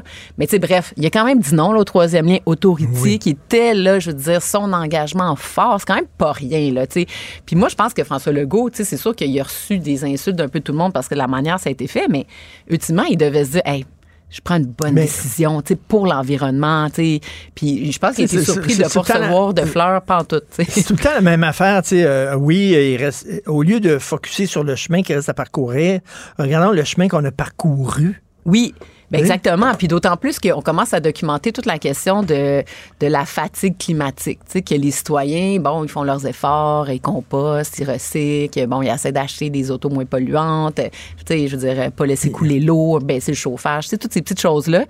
Puis, tu sais, on regarde ça, puis on voit justement le, le dérèglement climatique, euh, ce qu'on a vu cet été, tu sais, les inondations, les feux de forêt. Fait que, tu sais, on est un peu découragé. Même si on était 100% super vert, là, est-ce que ça serait, ça, on ferait un changement? Tu sais, c'est une goutte dans l'océan, le Québec, là. Ben, exact, mais sauf que, tu sais, notre goutte, ben oui, mais en même temps, ça revient un peu à ce que GND a dit la semaine passée sur Facebook. C'est comme, ah, ça sert à quoi ma, coupe de 100 pièces Moi, je pense que ça a toujours été ça, le discours environnementaliste, de dire chaque petit geste, mis ensemble, ben, ça va faire, euh, une globalité, puis on va tranquillement, pas vite, faire changer euh, la, ben, je veux dire, la direction que les États prennent. Puis c'est un peu ça au Québec, parce que je trouve que les avancées que le Québec a fait, c'est sûr que notre bilan, c'est le résultat des barrages, donc l'hydroélectricité. Mais après ça, le troisième lien, euh, Anticosti, François Legault, Pauline Marois, même moi, là, j'étais pour l'exploration, du pétrole euh, à Anticosti à un moment donné, parce que je me disais, tu je regarde la Norvège, ils exploitent le pétrole comme des fous, ça les a enrichis, et là, ils ont pu investir massivement, dans, des choses qui, luttent contre le climat, ben, qui favorisent euh, le climat. Donc, euh, donc, je me disais, bon, mais peut-être qu'on a ça, nous autres aussi au Québec, donc pourquoi pas? Mais on a évolué. Puis aujourd'hui, je- tu sais, j'étais fière hier de voir que, tu sais, euh, en tout cas, si se retrouve sur la liste euh, du patrimoine de l'UNESCO. Donc, c'est la somme de tout le monde. Oui, Québec solidaire aussi, évidemment, qui a amené de l'eau au moulin, puis Projet Montréal, puis un Mais, peu mais tout Québec le monde. solidaire, qu'est-ce que tu penses de GND qui dit ah, les gestes individuels, c'est pas important, c'est important, c'est, c'est- ce sont les actions structurantes du gouvernement? Ben, je suis sais, je veux dire, sérieusement, tu sais, Gabriel Nadeau-Dubois puis QS, je veux dire, c'est le fondement même de tout ce qu'ils sont, tu sais, je veux dire, les carrés rouges, là, moi, à l'époque, j'étais plus étudiante, mais je sortais avec mes poussettes puis mes bébés, puis on allait cogner de la casserole au coin de Saint-Denis, dans Villeray, tu sais, puis, je veux dire, qu'est-ce que ça changeait que je sortais avec ma casserole, tu sais, ça changerait fuck all, mais parce qu'on était 2, 3, 4, 10 000, tu sais, puis 100 000 personnes, qu'à un moment donné, tu sais, Greta Thunberg, là, quand elle est venue se promener au centre-ville, euh, qu'est-ce que ça change qu'elle vienne, elle? Ben Tu sais, oui. C'est un geste symbolique, puis c'est la somme des gens qui se rassemblent qui fait quelque chose, donc que, que que lui, tu sais, parce que, que les libéraux, là, aient mis de la pub, tu sais, il y a personne qui en a parlé parce que, bon, les libéraux, on s'attend à ça, tu sais, je veux dire, euh, euh, je veux dire, euh, c'est ça. on s'y attend. Mais Québec la, solidaire. La caricature d'Y Ah, était priceless. là. quand il- tu voyais GND dans un, dans un 4x4, puis un petit gars qui dit Ouais, t'es en train de polluer, mais il dit C'est pas les gestes individuels qui sont importants, c'est les, décisions ça- du gouvernement. C'est hallucinant. Moi, je pense que c'est une de ses plus grandes erreurs de Gabriel Nadeau-Dubois. Oui. Ça y enlève toute crédibilité sur ce qui est l'essentiel de son discours, la solidarité. Tu sais, ultimement, la solidarité, c'est ça. Tu sais, euh, j'écoutais Régine Laurent, elle a fait un plaidoyer incroyable parce que, je veux dire, à titre d'ancienne syndicaliste, c'est comme si Gabriel Nadeau-Dubois, finalement, franchissait une ligne de piquetage parce que ça change quoi une personne qui va travailler au bureau? Tu sais, c'est une de plus, une de moins, qu'est-ce qu'elle, tu sais. Donc, lui, là, là-dessus, fait tout cas, bref, Mais, pour mais, finir mais- sur- puis, puis, excuse, sur, sur- Ouais. sur le nucléaire, est-ce que le torchon est en train de brûler entre Legault et Sébia? Parce que Sébia, on dirait qu'il avait ouvert la porte au nucléaire, puis Legault, il dit non, non, non, non, on Là, va pas là. Ben, Legault dit non. Fitzgibbon a dit on va l'étudier. Moi, je regarde. Parce que le nucléaire, c'est sûr que Gentilly, ça a été fermé par le Parti québécois, par Pauline Marois à l'époque. Tu sais, je pense qu'on peut être fier de ça. On a, mis, on a dit non au nucléaire. En même temps, il y avait un contexte. tu sais, Il fallait mettre des milliards là-dedans. Fait qu'on a fait le choix de dire on va mettre des milliards, mais pour le fermer. Là, en ce moment, à l'échelle internationale, il y a des petites centrales qui sont vraiment comme modèles différents, c'est pas la même chose. Ça reste quand même que ça produit des déchets nucléaires. Donc oui, ça produit pas de GES, donc euh, c'est une énergie entre guillemets qui est relativement propre au niveau des GES, mais ça produit des déchets nucléaires. Au Québec, on n'a pas besoin de ça, mais c'est sûr qu'en France et ailleurs, ils vont en faire des centrales, puis même dans le reste du Canada, ils en font. Mais moi, je me dis On n'est pas rendu là, là. on n'est pas rendu là, mais moi, ce que je pense, c'est que c'est stratégique. Tu sais, c'est que le, le euh, Fitzgibbon, il veut faire des barrages. Le veut faire des barrages, c'est clair. Et là, il n'y a pas d'acceptabilité sociale pour ça dans certains milieux. Donc, ah, les barrages, bon. Mais je veux dire, les barrages, c'est sûr que ça, ça a des impacts quand tu le fais. Là, tu détruis des écosystèmes. Mais à long terme, les écosystèmes se, se régénèrent. Puis bon, donc, moi, je, me, je pense que c'est une stratégie de dire, OK, on va mettre les barrages sur la table, on va mettre le solaire, l'éolien, géothermie, biomasse, euh, on les met toutes. Puis l'éolien, évidemment. Puis on va mettre les barrages et le nucléaire sur la table pour que là, la bataille pogne entre qu'est-ce qui est mieux entre ces deux-là. qui produit beaucoup d'énergie parce que le- le- l'éolien au Québec en ce moment, c'est 5 tu sais, de, de notre production. 94 de l'é- de l'électricité vient de l'hydroélectricité des barrages. Donc, je me dis que c'est peut-être, alors là, les gens vont dire non, on veut pas de nucléaire, donc on va dire ben moindrement le barrage. Je, je sais pas. Je, je sais pas. Ouais, ouais, ouais. Donc, je trouve que ça peut être Tu stratégique sors, de le- tu sors là, en disant Ouh, le nucléaire. Fait que là, à un moment donné, les gens ils ont tellement peur du nucléaire qu'ils disent OK, d'abord.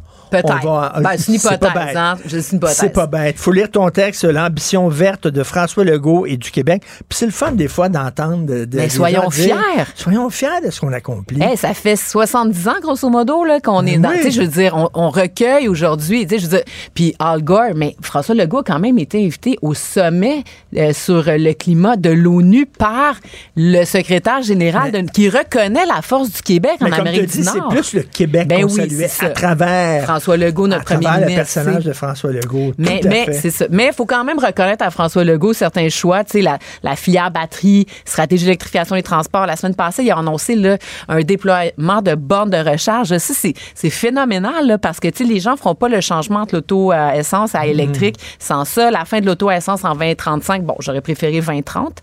Mais bon, 2035, c'est déjà ça. Ensuite de ça, il a quand même dit non à GNL Québec, François Legault. C'est pas rien. Parce qu'au début, on aurait pu penser qu'il aurait dit oui. Donc, tu sais, je pense que tranquillement, pas vite, on doit quand même considérer, OK, il sera jamais Québec solidaire, mais je veux dire, d'une manière pragmatique, il avance. C'est bon. Puis bon, tant mieux. Mais maintenant, tramway de Québec, oui. Transport en commun à Montréal et dans les banlieues un peu partout au Québec. Donc, Ça fait du bien, tu me rends de bonne humeur un matin. Merci, Elsie Bye, Lafayette. bonne journée. Salut, bye. Pendant que votre attention est centrée sur cette voix qui vous parle ici, ou encore là, tout près ici, très loin là-bas, Celle de Desjardins Entreprises est centrée sur plus de 400 000 entreprises partout autour de vous. Depuis plus de 120 ans, nos équipes dédiées accompagnent les entrepreneurs d'ici à chaque étape pour qu'ils puissent rester centrés sur ce qui compte, la croissance de leur entreprise.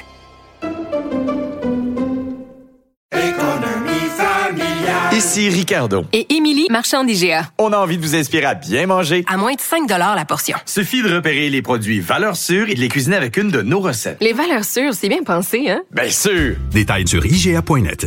Vous vous demandez si les plantes ressentent de la douleur? Ou encore, comment est-ce que les daltoniens voient le monde? Le balado en cinq minutes est pour vous. Explorez la science, l'actualité et l'histoire en un temps record. La Feu, en collaboration avec le gouvernement du Québec, est fière de propulser la série Balado en cinq minutes. Ne laissez pas les questions sans réponse plus longtemps. En cinq minutes, disponible sur l'application et le site cubradio.ca. Richard Martineau. Les commentaires haineux prennent certains animateurs. Martineau s'en régale.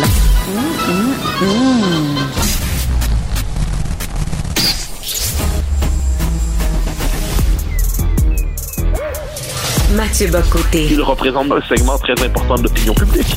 Richard Martineau. Tu vis sur quelle planète? La rencontre. Je regarde ça et là, je me dis, mais c'est de la comédie. C'est hallucinant. La rencontre. Bocoté. Martineau.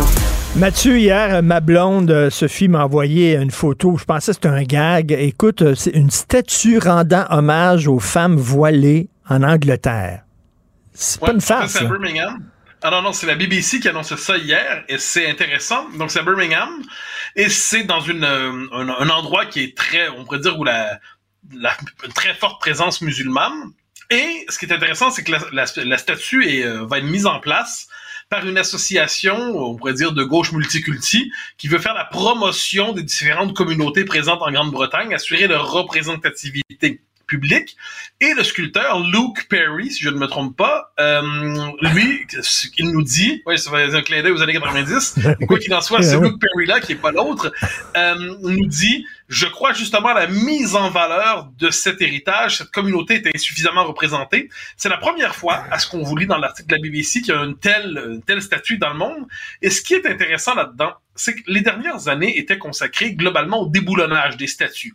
Euh, on s'en souvient, plusieurs sont tombés en Grande-Bretagne. En, faut pas oublier celle de Churchill qui avait été euh, taguée. Puis là, des militants euh, s'étaient portés à la défense de la statue pour éviter qu'elle ne soit déboulonnée. Au Canada, McDonald est tombé. On pourrait donner d'autres exemples. Et là, qu'est-ce qu'on voit, c'est que c'est pas complot. On nous disait les statues, vous savez, c'est pas nécessaire. C'est la célébration de personnages qui inévitablement vont finir par nous déplaire. On devrait déboulonner la plupart des statues. Mais il n'y a pas de problème de base avec les statues. C'est simplement qu'on veut remplacer certaines statues par d'autres. Et pourquoi on met de l'avant la, femme euh, en hijab? C'est une statue sur 5 mètres qui pèse une tonne. Bon, qu'est-ce que c'est?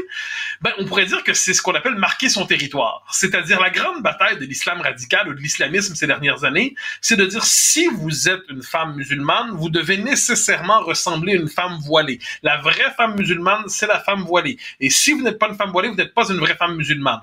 Et par ailleurs, c'est un message envoyé aux Occidentaux en disant si vous êtes vraiment pour la tolérance, pour l'ouverture, pour la diversité, vous allez embrasser le voile islamique et si vous le critiquez ou le refusez, eh bien, vous êtes intolérant, raciste, islamophobe et tout ça. Donc là, c'est le croisement, en fait, de deux ambitions. D'un côté, la gauche multiculti qui veut pousser toujours plus loin la déconstruction de l'espace public occidental au nom du multiculturalisme et de la diversité, et l'islam radical qui s'est s'emparer qui s'est s'emparer de notre droit à la différence pour être capable d'imposer ses représentations dans l'espace public.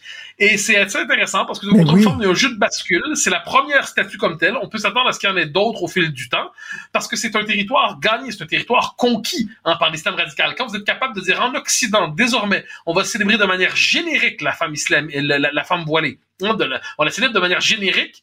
Autrement dit, ça devient le symbole de l'ouverture. Puis deux petits derniers détails.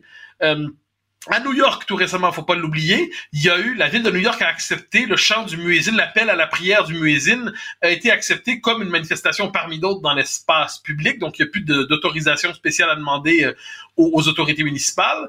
Euh, au Canada, on voit régulièrement, et dans la, la bureaucratie européenne, le voile islamique qui est présenté comme un symbole allant de soi, mais c'est une forme de basculement de l'espace public qui s'opère, et la statue, ici en Grande-Bretagne, marque un véritable basculement, je crois. Donc, c'est pas suffisant de déboulonner les statuts euh, euh, représentant des héros de l'Occident. Non, c'est pas suffisant. Il faut les remplacer par des statuts qui représentent nos valeurs et nos héros. Ben non, mais c'est- l'idée, c'est là, on ne déboulonne jamais pour ne pas installer quelque chose d'autre à la place. Hmm. La grande erreur de, ceux- de, de ceux qui étaient les relativistes occidentaux, appelons ça des, des, des hyper-libéraux, c'est d'avoir cru que, que le relativisme était un stade terminal. Non, ce n'est qu'un- ce n'est qu'une étape. Le relativisme, qu'est-ce que c'était? C'était le marteau-piqueur qui permettait de déconstruire, déconstruire, jusqu'à ce qu'une nouvelle orthodoxie apparaisse. Eh bien, cette nouvelle orthodoxie, elle est complexe aujourd'hui. Donc, elle prend à la fois le visage des différents symboles de la diversité qu'on veut nous imposer, euh, sous prétexte qu'il serait nécessairement pas parce que diversité, c'est un peu étrange. Et de l'autre côté, il y a donc le, le- ce, ce- symbole-là, c'est le visage d'un, pas de tout l'islam, ça je prends toujours la peine de le dire, mais d'un islam conquérant, d'un islamisme conquérant, qui lui n'accepte pas l'idée de se plier aux mœurs des sociétés occidentales, mais veut imposer ses symboles à ces sociétés. Donc, les gens qui veulent déconstruire, dans le fond, ils veulent reconstruire. Oui, ben, euh, c'est pas nécessairement toujours les mêmes personnes, bien qu'ils finissent par se croiser. On pourrait dire que les, les, les multiculturalistes sont les idiots utiles de l'islamisme.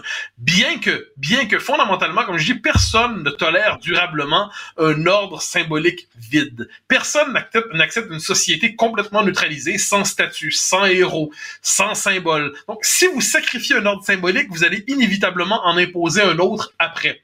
Et c'est ce qu'on voit aujourd'hui. Euh, on nous propose de nouvelles, ma- de, de nouvelles figures à admirer. Et ce qu'on nous dit, c'est que maintenant, la femme est voilée, donc le, le voile islamique, doit être objet d'admiration partagée. C'est le sens de ce message. Mais la, la statue, mettons, on fait une statue euh, en, en l'honneur de Malala, là, la, la jeune fille qui a lutté contre euh, euh, les islamistes qui lui avaient tiré une balle dans la tête. Elle, elle est voilée. Ça, ça donne qu'elle est voilée. Mais on fait une statue en, en son honneur à elle, pas en l'honneur de son voile. Là, tu es en train de me dire, vraiment, la statue à Birmingham, c'est pour célébrer le voile? C'est c'est quoi? Ouais, c'est écrit quelque part ou quoi? Oui, oui, oui, c'est une, une symbole, c'est une forme de, je dirais, une femme voilée générique. Euh, dans l'article du, euh, donc c'est ça pourrait être n'importe quelle femme voilée en quelque sorte, par, qui est vue comme un symbole de résilience, qui est vue comme un symbole d'affirmation, qui est vue comme un symbole. Et, et rappelle-toi le discours autour de Zunera Ishak au Canada, cette femme qui ne voulait pas enlever son niqab, ne serait-ce que le temps de son serment de citoyenneté. Pourquoi la classe politique fédérale au Canada s'était emparée du combat de Zunera Ishak? Parce qu'on nous disait que le niqab était devenu un symbole à la fois de valorisation de la diversité et du féminisme. Alors, diversité pourquoi? Parce que c'est pas aux majorités à dire aux minorités comment s'habiller, et un symbole féministe parce que c'est pas aux hommes à dire aux femmes comment s'habiller. Donc le niqab devenait un symbole féministe. Je me permets de faire un lien avec Antonio Guterres, qui est le secrétaire général de l'ONU, qui vient de faire un discours à l'ONU où, euh, puis moi, je, le confesse, l'ONU, c'est pas, pour moi, c'est pas exactement un temple de bonne réputation. Mais quoi qu'il en soit, il- il- on, on aime bien dire du bien de l'ONU. Guterres dit les femmes aujourd'hui sont persécutées dans le monde. Bon, c'est très juste à bien des égards. Mais il dit parce que dans certains pays, elles ne s'habillent pas assez, et parce que dans certains pays, elles s'habillent trop. Ah, ah, c'est pas la même Donc, chose, c'est pas la même même chose. pied, globalement, l'Iran, avec sa police du vêtement, et la France qui interdit l'abaya à l'école. Donc on voit que tout le système normatif dominant des élites occidentales, dans l'espèce d'oligarchie euh, diversitaire, un peu mondialiste du monde occidental, fondamentalement, c'est une condamnation des cultures nationales, et c'est cette idée qu'il faut justement toujours déconstruire davantage des cultures nationales pour s'ouvrir à l'autre, entre guillemets, mais derrière l'ouverture à l'autre, il y a le reniement de soi, parce que si on célèbre le voile islamique dans l'espace, tu sais, le tolérer, c'est une chose, l'accepter, mais le célébrer, c'est nous dire finalement, applaudissez ce qui vous Mais oui. mais c'est ce qu'on nous demande de faire aujourd'hui. À quand une statue euh, en l'honneur des femmes en Iran qui osent enlever leur voile? Elles méritent une statue. Ah, ben, Merci, je suis absolument d'accord. Merci beaucoup, Mathieu. À demain. Bonne journée. Merci. Bye bye. Martino. Même avec un masque, c'est impossible de le filtrer. Vous écoutez Martino. Cube Radio. Je trouve que quand on parle de ces enjeux-là, il faut vraiment avoir la carte mentale complète. Et pour moi, Un étudiant à la maîtrise en sociologie, pas comme les autres. Philippe Lorange. il faut réfléchir à ces questions-là quand même. Là. Philippe, je t'amène, euh, tu m'as proposé des sujets, je t'amène sur un autre sujet. Tiens, on va Excellent. improviser, OK? bon. Parce que c'est un truc de dernière minute. Florence euh, Lamoureux, notre recherchiste, m'a montré ça, une manifestation pour les droits des trans à Montréal. Et là, il y a des gens qui ont manifesté contre la théorie du genre et tout ça. Et là, tu voyais une, une, une engueulade dans la rue à Montréal entre un trans qui a le drapeau LGBT et devant lui une femme voilée qui euh, manifeste contre les cours de théorie du genre et les cours d'éducation sexuelle. Et lui, dit, c'est à cause de gens comme vous, madame, que j'ai quitté. C'est à, c'est- à cause de gens comme vous que j'ai quitté mon pays. Lui, il en veut, c'est un gay, il en veut aux extrémistes religieux qui dit vous m'avez exploité, vous m'avez bon. Et, euh, et c'est assez particulier parce que c'est une bataille en deux minorités. On écoute euh, l'extrait du vidéo. cause de vous Moi, j'ai quitté mon pays à cause de vous Arrête Vous êtes des extrémistes Vous acceptez pas la liberté C'est un pays laïque Laïque ici Et là, tu as un gars du Moyen-Orient qui lutte pour les droits des, des trans contre une femme voilée qui lutte contre les droits des trans. Alors, quand tu es woke, puis tu as deux minorités qui s'affrontent, quelle tu choisis? Euh, ben, ce qu'on constate. C'est intéressant, euh, oui, intéressant, mais ce qu'on constate souvent, c'est que les woke vont décider de prendre parti pour euh, la minorité religieuse et raciale. Donc, euh, c'est sûr qu'à long terme, je pense que les droits des homosexuels et des trans vont en prendre un coup parce que les woke veulent toujours plus d'immigration. Et Mais- ce qu'on ne sait pas, mais qui, qui, est, qui est su par beaucoup de gens, en fait, mais qu'on ne dit pas souvent dans les médias, c'est que les nouveaux arrivants viennent de sociétés traditionnelles. Donc, quand, vous parlez à, quand vous parlez à des gens qui viennent de partout dans le monde, ils vont dire euh, Ben moi, tu sais, les homosexuels, euh, je crois que c'est une maladie. euh. Donc, on Ben entend oui. souvent ces genres de choses-là, mais ils vont pas le dire publiquement. Dans la vie de tous les jours, ils vont, ils vont faire un effort d'intégration. euh, ils vont vouloir se montrer ouverts et tout ça. Mais si on continue d'accueillir massivement toutes sortes de monde qui viennent de partout, c'est sûr qu'il va finir par avoir des- affrontements. Parce qu'ils vont dire, ben regardez, moi, euh, dans mon pays, on tolérait pas ça. Puis je constate que les gens qui viennent de mon pays ou de pays de sociétés traditionnelles, on est de plus en plus nombreux au Canada. Donc, regardez, on va imposer nos valeurs maintenant. Euh, Mais là, ça, ça met, ça met- voir. ça met les woke face à leurs contradictions parce que les woke, d'un côté, on est, pour, on est pour les trans, on est pour la théorie du genre, puis on est pour aussi la liberté religieuse, puis on, on est contre la loi 21. Mais là, quand leurs deux minorités chouchous s'affrontent, Ça va pas bien, hein? tu sais, nous autres, on regarde ça. Moi, je mange du popcorn en regardant Ouais. ça. Voilà, là, mais on voit qu'il y a des limites à la théorie intersectionnelle qui disait, mais regardez, euh, chaque minorité a ses, euh, bon, ses revendications et tout ça. Donc, si on allie toutes les minorités ensemble, ben là, on crée la grande revendication ultime, puis on a, bon, l'union fait la force, donc tout le monde est uni ensemble. Mais l'affaire, c'est que les différentes minorités n'ont pas forcément beaucoup de choses en commun. Donc, euh, peut-être quand il était vraiment des, des petites minorités vraiment marginales, OK. Mais là, le problème, c'est qu'il y a des minorités qui, euh, qui deviennent de plus en plus importantes numériquement. Donc, c'est sûr qu'à un moment donné, il, il finit par avoir des, euh, des ruptures là, en termes de, de valeur. Puis on se rappelle, je pense que c'était aux États-Unis, il y avait quelques mois de ça, il y avait un conseil municipal, euh, je pense que c'était comme dans le coin de genre euh, le nord des États-Unis, qui avait dit, ben, c'est un conseil qui est rendu à grande majorité musulmane. Donc ça, c'est aux États-Unis, un conseil municipal. Puis là, ils ont dit, ben parfait, maintenant, euh, bon, tous les établissements municipaux, euh, gouvernementaux ne pourront plus afficher le drapeau gay. Mais, mais donc, la, même gauche, elle s'était jouie du fait que c'était maintenant des musulmans qui étaient majoritaires au Conseil, donc la diversité. Mais ces mêmes musulmans-là ont dit, mais maintenant, le drapeau gay, ça passe plus. Mais comme tu dis, là, justement, ils aiment les immigrants, mais ils cachent le fait que ces immigrants-là viennent souvent de pays très euh, qui n'ont pas nos valeurs, qui ont des valeurs très traditionnelles. Et euh, si c'était, mettons, un catholique extrémiste qui était contre les trans, là, tu les entendrais la gauche. Tu les entendrais la gauche en disant c'est épouvantable. Mais là, hein, c'est un- c'est une musulmane qui est contre les trans. Et je fais quoi, là?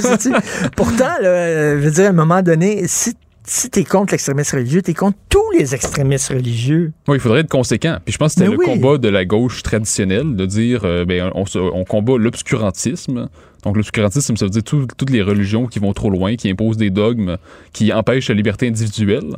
Donc il me semble que ben, il y a encore des représentants de cette gauche-là, mais elle n'est plus aussi bien instituée politiquement qu'autrefois. Elle, plus, elle a été évacuée de ses partis politiques traditionnels, de telle sorte qu'aujourd'hui, c'est vraiment la gauche plus bien pensante qui impose son point de vue, puis qui dit faut tolérer les différentes religions et tout ça. Et comme tu dis, ben, comme on le voit avec l'extrait, parce que là, on est devant les contradictions.